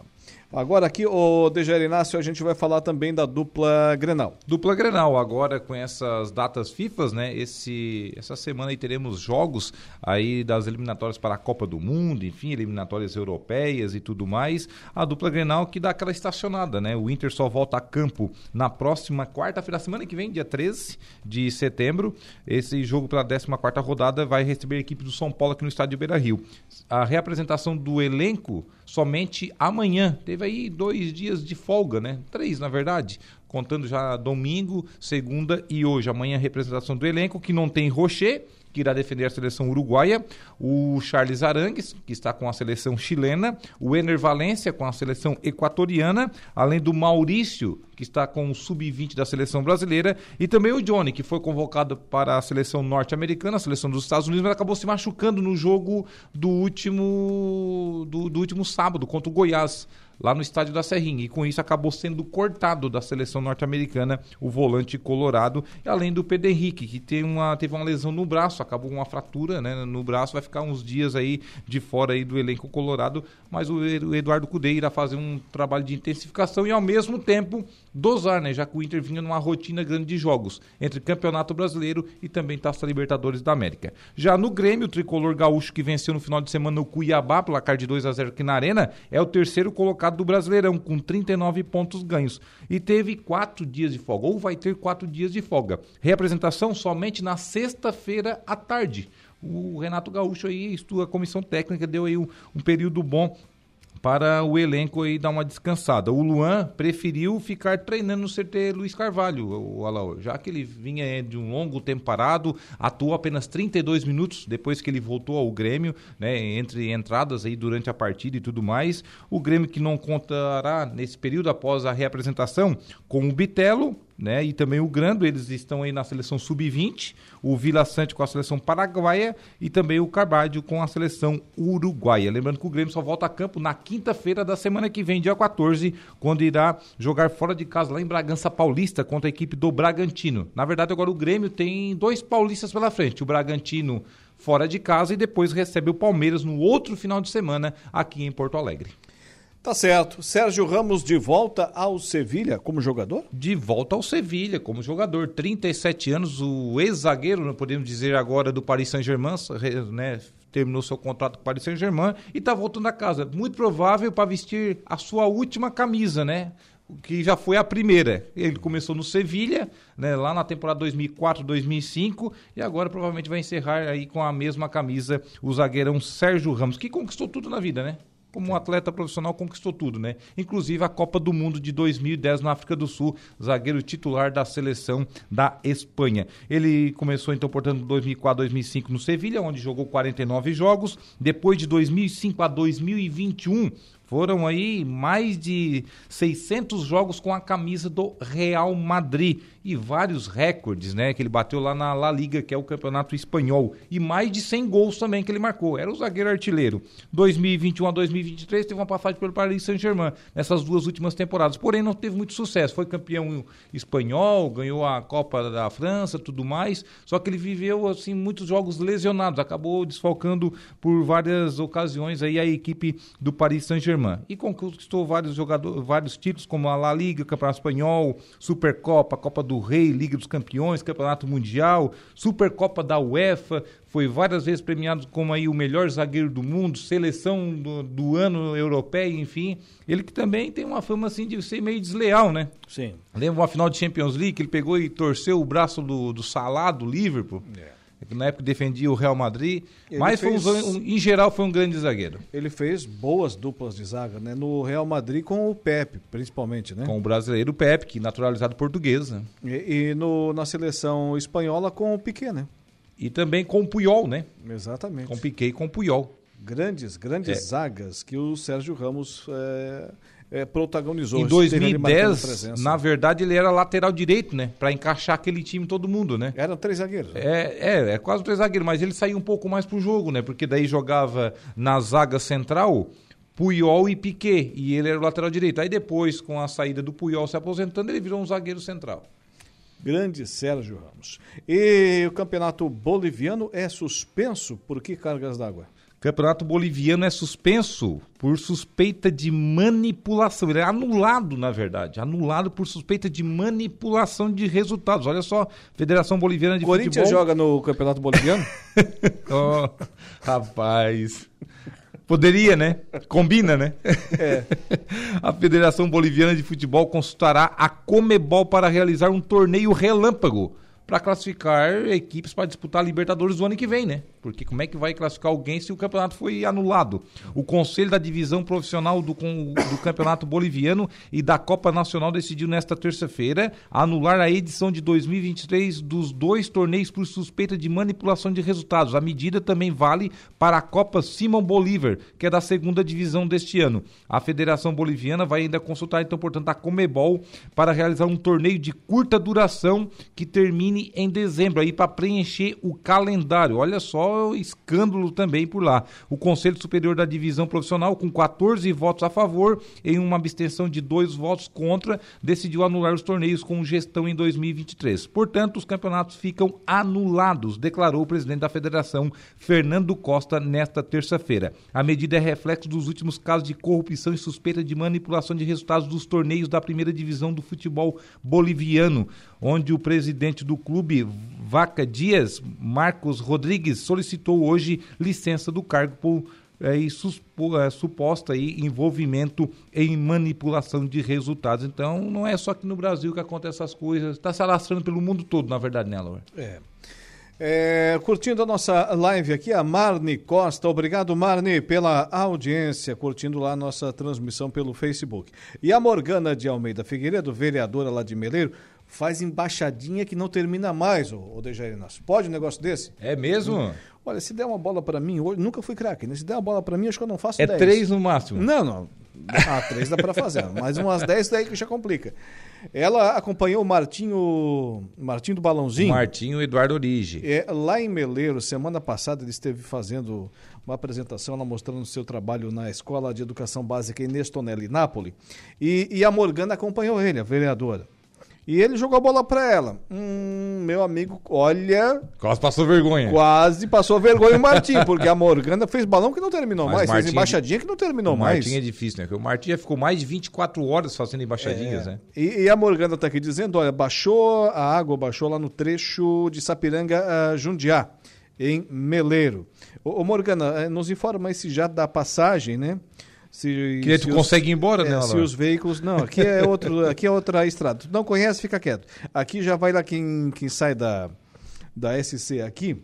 Mas aqui tá passando normal é, já. Quem, passa, quem vai de Sapiranga para Turvo, lá para SC 108, ali passando pela Tranqueiras, Jundiá. Né? Antiga BR 285. Passava por ali o primeiro traçado da BR-285. Saía aqui de Araranguá, passava por Sapiranga, depois Tranqueiras, depois Jundiá, daí seguia até Timbé do Sul, até São José Mas tu agora com a tua caminhonete bem alta, É, passa até não, com dois metros de não, água. tem, né? tem, tem que respeitar a água. Com água não se brinca, meu amigo. É, e, e o. Vem de trator, o pede João- emprestado pro Januário. Tu vai deixar eu terminar ou não? o nosso ouvinte precisa de informação aqui séria, rapaz. E o, o João, lá da Defesa Civil, o João Francisco Nazário, nos informava de que tinha eh, famílias isoladas, não desabrigadas, mas isoladas por essa questão da- do nível das águas em muitas localidades. Seis localidades de Meleiro, entre elas a Tranqueiras, que fica ali entre Sapiranga e Jundiá, esse trecho que a Morgana está falando. E agora ela está dizendo aqui que a água está baixando lá. Que nos, bom. nos informa, ô Morgana, por favor, se já dá passagem aí eh, para os veículos ou, ou não, para a gente atualizar aqui a informação para os nossos ouvintes. Obrigado, ela está dizendo aqui que baixou, baixou a água já no trecho lá de Sapiranga a Jundiá. Tá bom, seu Dejair Inácio? Até porque foi muita chuva e num curto espaço de tempo, né? É, rapidinho, o pessoal da Barranca ali ontem eh, já abriu a já fechou a comporta Já ali. ficou preocupado também. É, o pessoal já fechou a comporta ali, não permitiu os alagamentos, né? Mas qualquer coisa tu ia- iria vir de trator, né? Tive que dar a volta por ermo. Eu fui na do Zé Domingos Urbano. É. Quase cacilhado. É, Não, fui- ele deu a informação, eu fui por ele. Fui por Turvo e Ermo. Depois peguei a BR-101 e, e vim, né? Mas aí eu dei a volta por ali só para ver como é que estava a situação no alagamento ali da SC447. O Zé sabe todos os atalhos por ali. Próximo ao elevado. E já tinha gente passando ali. Já tinha, não tinha nenhum policial, não tinha nenhuma sinalização. né, água passando por cima da pista, mas já tinha gente passando. Agora não sei como é que está a situação também, temos que atualizar para os nossos ouvintes. Tá certo?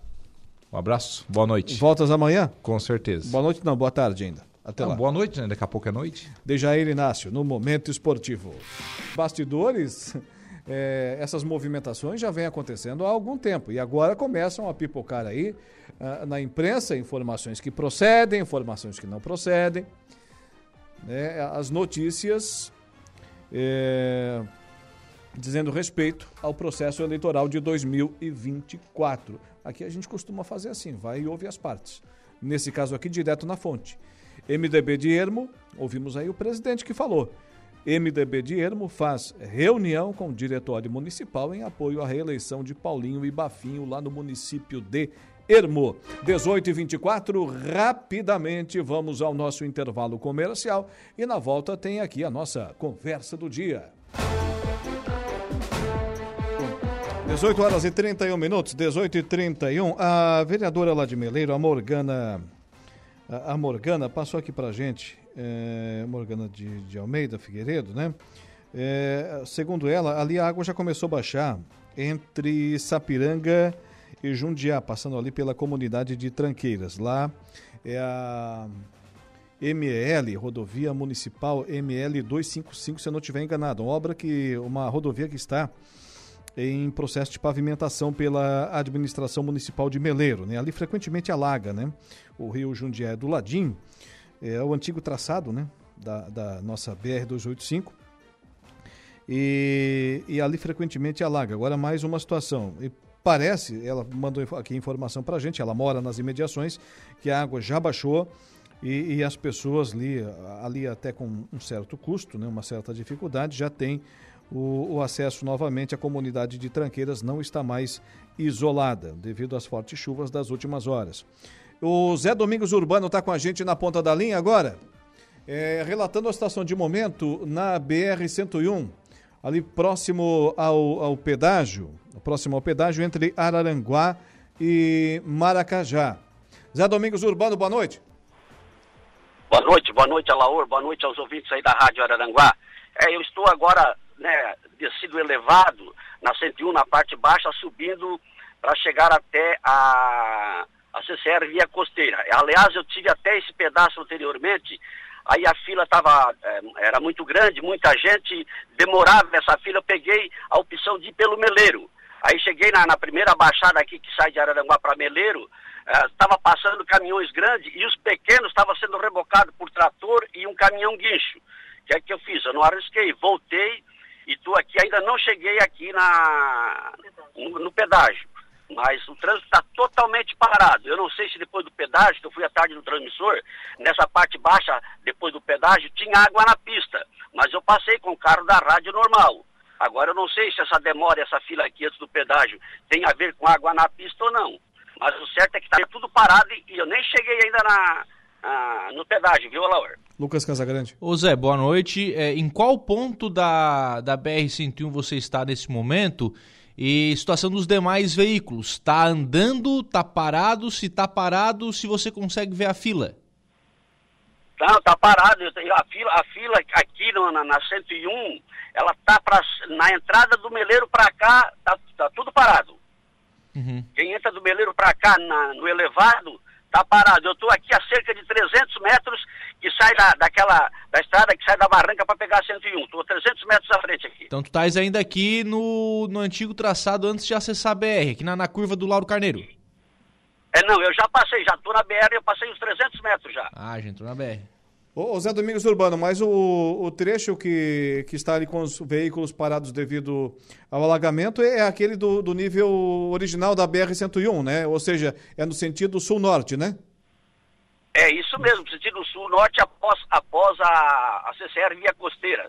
Um pouco antes de chegar em Maracajá, tem uma parte aí que é muito baixa e a água estava, quando eu fui à tarde, tinha água ali. Agora, nesse momento, eu não sei se essa fila se dá em função da, dali, ou o pessoal está voltando para outra pista antes de chegar a CCR. Se tiver trancada ali por certo, o pessoal está voltando. Mas quando chegar lá na frente, eu, eu dou o retorno aí para você se está passando ou não, tá? Eu não estou ainda, né, na, na, na, no pedágio, estou bem longe do pedágio e está paradinho, paradinho. Ô Zé, você vê, você vê no, no sentido contrário, sentido Florianópolis, Porto Alegre, a divisão de pista, não? Não, não há divisão de pista. Está vindo normalmente com as duas pistas. Ou seja, a CCR não fez aquela, aquela manutenção ali que já deveria ter feito, né?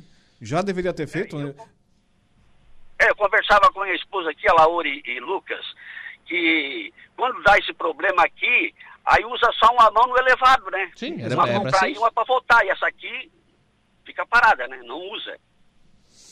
Muito obrigado, Zé Domingos Urbano. Qualquer outra informação, atualizando os nossos ouvintes, pode entrar em contato com a nossa emissora. A, a programação, obviamente, está à, à, sua inteira disposição. Prioridade para a nossa reportagem na rua. Boa noite, meu amigo. Boa noite. Aí eu passo o recado para o Galdino, aí ele passa para vocês, tá? Ótimo, ótimo, excelente. José Domingos Urbano conversando com a gente, nosso conterrâneo lá de Meleiro, né? E, portanto, sentido sul-norte da BR-101, é, água na pista, nesse momento.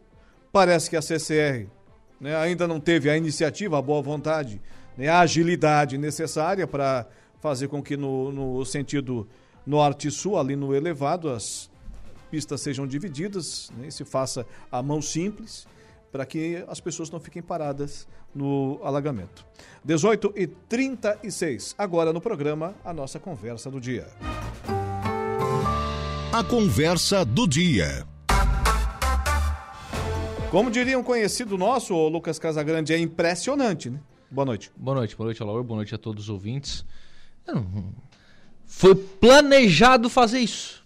Foi planejado. Olha, quando a gente tiver algum motivo de interrupção da pista na parte baixa, por isso que não foi feito dois elevados, né? Para quando tiver algum por, por, motivo de algum tipo de cheia, elevação, é, vai se deixar um acesso aqui no, no final do elevado do, do desvio para o traçado novo, vai se deixar um acesso para que o pessoal que venha do sul possa entrar na contramão e tal. Lá na frente, depois do pedágio, também tem um acesso, o pessoal voltar, porque lá não tem mais problema de alagamento, o problema é só aqui nesse. Aí tem o um problema, não tem a medida. que coisa, né, cara? Que coisa. E isso causa assim, um transtorno danado. É só é, querer fazer. Né? Vamos pensar o seguinte, né? Tem muita gente que tem compromisso agora à noite em Criciúma. Imagina. Horário, gente. De, horário de pico. É, é, é, o pessoal que vai para. Eu, eu não sei se as faculdades já, já retornaram no segundo semestre, né? Sim. Então, o pessoal tem aula. E também Daí, o pessoal assim, ó, tá tem... saindo agora cansado do trabalho. Aí tem aula. Vamos lá. Tem aula. O, trabalhou o dia inteiro, foi parar de ônibus, pegou o ônibus. O ônibus não pode ir pelo meleiro. Não. Não, não chega, né? Não. Ou chega até o. Bom. Não, não chega. Não chega, né? Não chega. Não tá passando mais. É, vai, vai ter que ir lá em Sombrio para ir a Turvo não, vai ter que ir no Ermo para ir a Turvo, para ir a Meleiro, para ir a Forquilinha, para ir a Criciúma. Isso, lá pelo Verdinho. Olha o tamanho do desvio. Sai lá depois de Maracajá. Porque a CCR não, não tá fazendo o desvio. É, não teve, como diria o nosso amigo o Lói da Sanga Negra, o estralo né? A agilidade. Ah, que coisa, de, né? de fazer que essa manobra. dificuldade, né, cara? Que dificuldade. E, e outra coisa, Eduardo Galdino, pode colocar ali na- nas imagens aquele, ah, os vídeos que eu te mandei, Dudu, os vídeos. É, é, esse aí. Nosso ouvinte agora que está na live no YouTube e no Facebook está acompanhando. Lucas Casagrande, está enxergando ali alguma placa de sinalização, algum policial rodoviário estadual naquele trecho ali? Não é pra multar, né? Hã? Não é pra multar? É. Deve- E, olha, e olha que hoje nós temos aqui o, o tal do Thor, né? O Thor é uma viatura avançada da Polícia Militar Rodoviária que fica aqui na MESC. Pista, água sobre a pista, causando transtorno, oferecendo perigo às pessoas que estão insistindo passar na SC 447. Corajoso o caminhoneiro né? É, o veículo, ali já é outra, outra rodovia, Dudu. Aí já é a- lá a rodovia municipal em, a, de Meleiro, lá na, na Barra do Cedro. Agora sim voltou a imagem da SC 447. Ah, ah, os caminhões passando. É, essas imagens são minhas por volta das 15 horas e 30 minutos. E, Mais corajosos, hein? é, Eu- e os não- carros passando. Acredito que agora já não passe mais, pelas informações que nós Mas continuou recebemos. subindo o nível? É. Segundo o Pimentel, sim. Continuou subindo o é, nível? o Jorge Pimentel, sim. Tem que ficar E- atento aí, né? Porque tem muita água ainda pra descer do, da- das encostas da serra. Agora nós todos conhecemos, conhecemos o trecho. Imagine quem não é daqui. Quem é Não, de fora da região. Quem não, quem não é daqui não, não passa, né, Lor? É, à noite, que não vê isso aí. Chega ali e dá de cara. É. Né? Meu Deus, gente, por favor. Tem que haver algum tipo de sinalização. Uma placa, um cavalete, um cone, né? Um Fred da vida ali, pelo menos. Quem? Né? Um Fred, o cone da Copa. E, Mas que barbaridade. e a presença da polícia. Não, né? voltou, voltou longe, voltou longe. É, e a presença da polícia ali, né? Faz, faz bem, né? Justifica né? o salário, né? Por favor. É, não, tem, tem que tomar alguma providência ali, tem que ali sinalizar, é, orientar o trânsito e orientar no sentido de rotas alternativas, né? Que também, também é difícil, né? Que a rota alternativa hoje, para quem vai para Criciúma, se esse, se esse caminho aqui da BR-5 tá, tá bloqueado, pode ser que dê para ir aqui pela Sanga do Marco. Confesso que não sei, não sei como é que tá. Né? Pode ser que tenha tem muita granja de arroz, então pode ali ser que... também é na altura do, do, do, do- do É, rio ali, né? pode ser que tenha algum tipo de problema ali também. É, mas se não, tem que ir lá em Som, lá no, no Ermo, É o mais aconselhável. um turvo, turvo meleiro, meleiro forquilinha. É. Pra, de forquilinha se chegar a Criciúma. Então esse é o caminho alternativo aí para quem tem que ir a Criciúma na noite dessa, dessa terça-feira. Era o que acontecia até a década de 90, quando nós não tínhamos, no início dos anos 2000, né? O elevado da BR-101. Qualquer problema que tínhamos com, com cheias, era o que o pessoal fazia. Entrava lá na, na Sanga da Toca e, e saía lá na, na Forquilinha. Passava ali pelo, pelo Meleiro. É, assim, né? Quem tá, quem tá vindo de Porto Alegre, quem tá vindo de Sombrio, por exemplo, já é um desfio mais, mais natural, né? O problema é pra, realmente para Araranguá, né? Você tem que voltar um trecho para avançar um trecho. Né? Eu me recordo que, que aconteceu um problema desses na, na BR-101, uma grande cheia, acho que foi em 95. E, e não tinha ali o contorno de, de Meleiro, ali na SC 108. Aquele trevo ali não existia. E a SC passava no centro do Meleiro. E a BR-101 ficou interrompida e todo o trânsito da BR-101, que era pista simples, passou no centro do Meleiro. Aquilo foi, foi um, um, é, um- um seríssimo problema. E dias a fio, três, quatro, cinco dias, né, lá em 1995. Agora, o Lucas Casagrande, mudando de assunto, o que foi destaque hoje aí no seu programa? Então, Alaor, é... bom, no, no programa de hoje teve um programa bastante cheio hoje, né? Bastante recheado. É, a repercussão ainda daquela, daquela da, da situação da unidade da Receita Federal. Principal informação da noite de ontem, que foi repercutida hoje pela manhã, foi a informação trazida pelo deputado federal Pedro Czai. Ele acompanhou essa reunião em Brasília, que aconteceu com alguns deputados catarinenses e alguns deputados paranaenses, lá na sede da Receita Federal em Brasília onde estava inclusive a delegada né, dos estados de- do, do Paraná e de Santa Catarina da Receita Federal, que foi a delegada que estabeleceu, né, a... eles não estão falando em fechamento, tá? Eles estão falando em suspensão, que é um nome bonito para fechamento, né? É, é é suspender para depois fechar. Se fechar a porta, dificilmente Não, abre. Né? Exatamente. Se suspender, não abre mais. É, e aí, a- o, o relato do deputado Pedro Cusai é o seguinte: que há uma situação é, em virtude de contingência de pessoal, em virtude, levando em consideração também a questão dos atendimentos.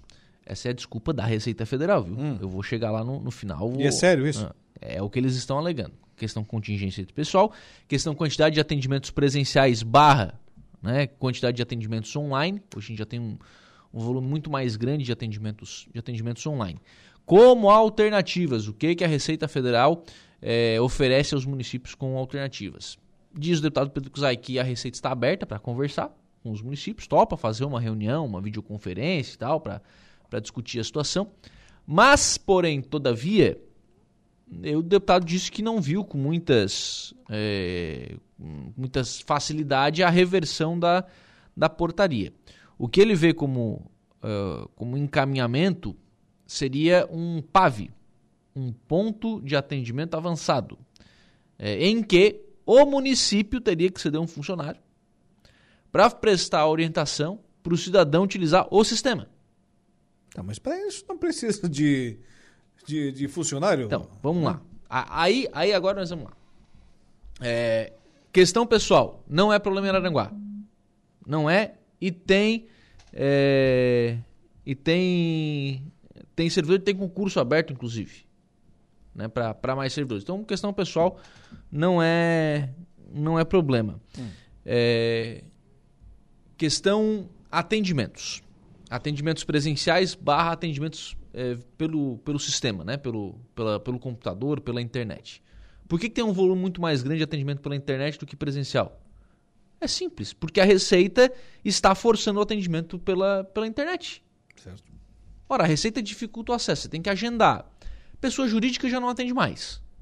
Já atende só pessoa física. Uhum. Então, pessoa já é pela internet. O que, que dá mais volume? É, é pessoa jurídica. Né? Quem, quem, o maior volume de atendimento. Então, é claro que vai ter mais atendimento. Mas é porque a Receita está forçando isso. Né? Está forçando essa migração para um atendimento para um atendimento virtual. Está induzindo. Claro. E aí, por óbvio, nós teremos mais atendimento virtual. Outro dado que é importante ser levado em consideração, as senhas que são disponibilizadas em Araranguá têm chamada de atendimento. Ou seja, são 15 senhas por dia que são disponibilizadas, as 15 estão sendo marcadas para atendimento. Então o atendimento está funcionando. As pessoas estão, estão procurando. A proposta da, da Receita de um ponto de atendimento avançado, é, com o um município cedendo um funcionário, para prestar orientação para o atendimento virtual, ela é uma piada. Ela é uma piada. O prefeito César ontem foi bastante firme na, na, no seu posicionamento é, quando disse que a Receita Federal precisa respeitar a região de Araranguá. Nós somos pagadores de impostos. A gente gera muito imposto para o país. Sim. A grande maioria deste imposto fica na União, não fica aqui no município. A Receita Federal é da União, porque horas bolas o município é que tem que pagar essa conta. Não é o município que tem que pagar. Que tem que pagar o governo federal. E ponto. E o governo federal, que arrecada trilhões por ano, é, é inconcebível um governo que arrecada trilhões não ter condição de manter três funcionários em Aranaguá.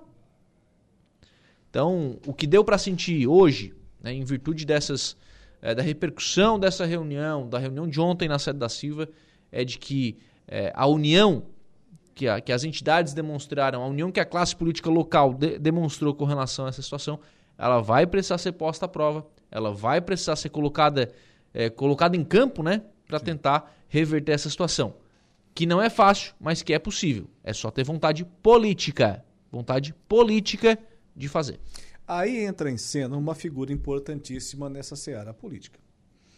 A figura dos nossos deputados federais. Sim. Né? Claro por exemplo, eu aqui, até porque eu acho que ela foi cobrada por isso, eu vi a manifestação da Ana Paula Lima, né? Eu tinha naquele vídeo outro dia. Sim, sim. Né? E eu não vi nenhum outro, sim. até porque ela é governo, né? Ela, é, ela é Partido é, dos Trabalhadores, Ela né? é governo, é, foi...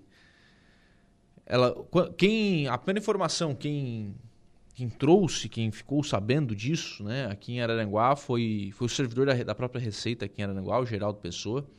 O Geraldo comentou com algumas pessoas, entre elas o doutor Alceu e entre elas o ex-prefeito Sandro Maciel, que é assessor do deputado Ana Paula Lima. É, acionou a deputada. O Sandro acionou a deputada, a deputada já tinha conhecimento e já tinha essa reunião. Essa reunião era para ter acontecido na sexta-feira. Ela não aconteceu na sexta-feira porque muitos dos parlamentares, e só quem foi nessa reunião em Brasília foram os parlamentares do governo. Né? Agora o Fórum Parlamentar Catarinense está sendo acionado para pleitear também a manutenção da unidade da Receita Federal. É, e, e por isso, e a, e a deputada já tinha conhecimento disso. Então já sabia da, da, dessa necessidade, já sabia que havia um levante aqui na, na, na, na região para manter esse atendimento e a partir daí começou né, a, a, trabalhar também essa questão da, é, da, da, manutenção. Mas não vê também com, muitos, com muita facilidade, não, viu? Acho que não dá para a gente vender a ideia de que vai ser muito fácil, porque não vai. É, é, deputados deputados é, federais mais votados em Araranguá. Vamos lá, está na hora de se mexer, né?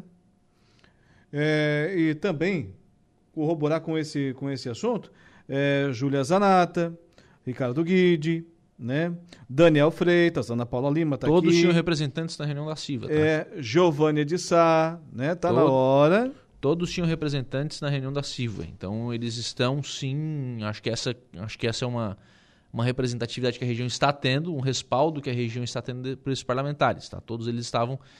Se, o Daniel Freire. Eu cheguei atrasado na reunião da CIVA. Eu vi, por exemplo, o vídeo do Thiago Zilli, que não está no Brasil, né? Está no, tá no Marrocos, mas tinha o Sim. Pisca ali o representando. O Zé Milton estava na reunião. O Daniel Freitas estava um representante, Daniel Freitas, mas o Daniel Freitas gravou um vídeo, inclusive. É, tinha gente do, do PL, tinha representante do Vonei Weber, é, desses nomes eu não, via, não vi nenhum representante da deputada Giovanni de Sá. Sim. Eu, eu não vi, pode ser que tenha alguém pode ser que, que estivesse, sim, né? sim, então não vou também condenar nesse, nesse sentido. É. Registrar aqui sobre essa questão é, estradas ainda, o Gregório manda aqui pra, pra gente, o Alaor. BR-101, pista sentido norte com tráfego congestionado é, na pista expressa, tráfego lento, 405 até o quilômetro 401. É, pista sentido norte com tráfego lento. Só tráfego lento aqui, segundo o site da CCR Via Costeira, viu? É, será que eles consideram tráfego, tá tráfego lento no sentido sul-norte? Mesmo que estivesse parado? Será que eles consideram tráfego lento porque tem apenas um sentido? Não sei, desconheço. Mandar um abraço pro André Serafim, que está nos acompanhando também. Um abraço pro, pro André. André Serafim, obrigado pela audiência. Também curtindo lá a nossa live a Marne Costa, o Mazinho Silva. O, daqui a pouquinho tem o, o Flávio Filho Cast. Dudu, manda aquela, aquela arte marota lá. Eu não sei o que, que é, cara, passou um balde de cerveja aqui e eu já fiquei com sede. O quê? não, não passou? Passou, né? É uma, passou aqui atrás? É uma miragem, é uma miragem. É. Ô, Flavinho, vamos começar a beber antes do podcast, Flavinho. dia de semana, gente. Dia de semana, por favor. Sábado, não vai, o cara não vai nem no sábado. Né? Ô, ô, Dudu, manda, manda pra gente aí. Ah, mandou? Mandou, já encaminhou. Eu que tô devagar aqui então, né? É, Boat Beer. É, é bom, hein? É, é esse bom, trem mas... é bom, hein? É o pessoal da, da Boot, né? Boot. Boot Beer. É, e tem aqui o recado do Saulo para hoje. Tá pronto aí? Então vamos lá. Boa noite, seu Saulo. Olá, boa noite a você, boa noite a todos que nos acompanham, né? Eu quero dar para você esse recado espetacular que é o Plano de Assistência Familiar Santa Terezinha, porque este eu recomendo, porque você paga uma mensalidadezinha pequena e com o desconto que você vai ganhar no comércio local, essa é uma das vantagens para você e para sua família, não é só para uma pessoa, é para sua família também você já praticamente paga a sua mensalidade, né? E tem muitas outras vantagens que o pessoal do Carlos pode explicar para você. Liga lá, 35220814, fala com a equipe do Carlos e você vai fazer um grande negócio. Eles vão explicar tudo o que o plano tem, todas as vantagens e você vai ver que realmente é um grande negócio que você vai fazer na sua vida, viu? Eu recomendo. E claro, tem também o plano de assistência funerária, que é você pode escolher pelo funeral convencional ou ainda pelo, pelo crematório. Mas aí é uma coisa que a gente nem quer falar, é um direito que você também adquire juntamente com o plano. Liga 35220814, fala com o pessoal do Carlos, você vai fazer um grande negócio. Plano de assistência familiar Santa Terezinha. Esse eu recomendo. Um abraço. Aí, abraço, Saulo Machado, falando do plano familiar Santa Terezinha e continuando com o seu período é, sabático, período de descanso. Olá, é, ah, pode ir. O Flavinho daqui a pouco entra em cena com o Eduardo Butt e com o Eduardo. É, dupla de Eduardos, é? Tá faltando a Mônica aqui. Piada desnecessária. É, Eduardo Risoto e Eduardo Butt. É, convidados da semana do Flávio Filho Cast, que começa daqui a pouco. Não vai botar a música aí, Dudu. Começa daqui a pouco. Na praça, a, na praça. Das 19 às 20 horas. Governador do estado vem à região próximo dia 15. Vem a Maracajá. Terceira, quarta visita já. É. Vem participar da inauguração da. Ele vem a Criciúma, na verdade, e estica a entrevista e. A entrevista. E estica a visita aqui à região para participar do ato de inauguração da usina de asfalto do consórcio entre os municípios de Forquilinha, Maracajá e Nova Veneza. Quando é que isso vai acontecer? Dia 15 às 15 horas, na usina que entre Maracajá e Forquilinha. Então, visita confirmada do governador do estado, Jorginho Melo, aqui à região. Isso costumava acontecer quando o Luiz Henrique da Silveira era governador, às 15 do dia 15. Geralmente era 15 e 15. Não, mas é, o governador tem que vir. O dia 15 ele não pode pular. E se ele só for fazer evento dia 22 às 22 horas, vai ficar ruim, né? Não dá pra ele, não dá. É só uma pequena observação. É, mas, Lucas... mas, o 15 tá junto, dá pra fazer as 15 e 22, é, também dá. Por aí. Ô Lucas Casagrande, o que será destaque amanhã no seu programa? Amanhã, converso com o prefeito Evandro Scaini. É, foi feito um financiamento no, no, pelo município e para compra de máquinas lá no município de Balneário Rio do Sul. A moto niveladora já chegou, alguns equipamentos, algumas máquinas ainda faltam é, chegar, mas a moto niveladora chegou. É uma necessidade da Secretaria de Obras que tem muito trabalho, né, tem uma carência bastante grande de, de equipamentos, de máquinas, e foi feito esse financiamento para isso. Né? Então a gente trata dessa situação. E tem também um evento que vai ser realizado em parceria entre a UAMA e a Unesc. A gente também vai falar sobre isso, um evento para formar novas lideranças. A gente reclama muito aqui em Aranguá, Laur, que tu vai na CDL, é um grupo de pessoas. Sai da CDL, vai na Siva, são as mesmas pessoas. Sai da Siva, vai no Lions. Vai na igreja, é, são sempre as mesmas pessoas. A gente precisa formar novos líderes. Né? E aí vai vir esse curso que a UAMA vai fazer para que as associações também trabalhem essa formação de novos líderes para renovar suas diretorias. Que é sempre... Quando você tem uma associação de moradores, é um trabalho para achar um presidente. É. Né? Porque carece dessa renovação de liderança. A gente vai tratar disso amanhã. E é bom ver a UAMA em atividade, né? Assim, Forte, puxante, vai ganhar uma sala, vai fazer olibar, está fazendo esse curso, tem parceria com a Unesco na questão dos cursos. É, enfim, tem bastante coisa para a gente conversar amanhã no programa. Abraço, boa noite. Um abraço, até amanhã. Lucas Casagrande encerrando com a gente assim a nossa conversa do dia, terminando como hoje é terça-feira, um pouquinho antes, porque já já vem chegando aí o Flávio Filho, o Flavinho, né? Com o Flávio Filho Cast, hoje com o Eduardo Butt e o Eduardo Risotto. Muito bem.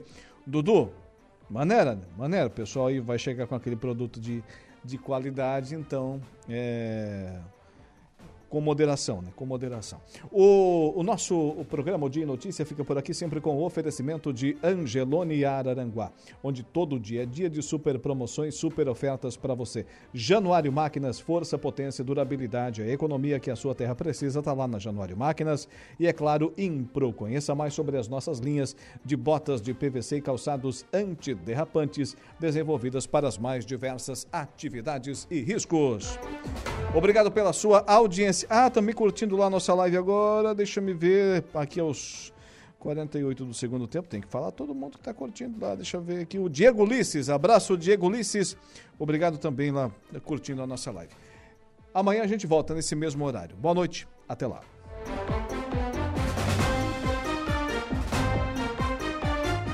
O Dia em Notícia. De segunda a sexta, às quatro da tarde.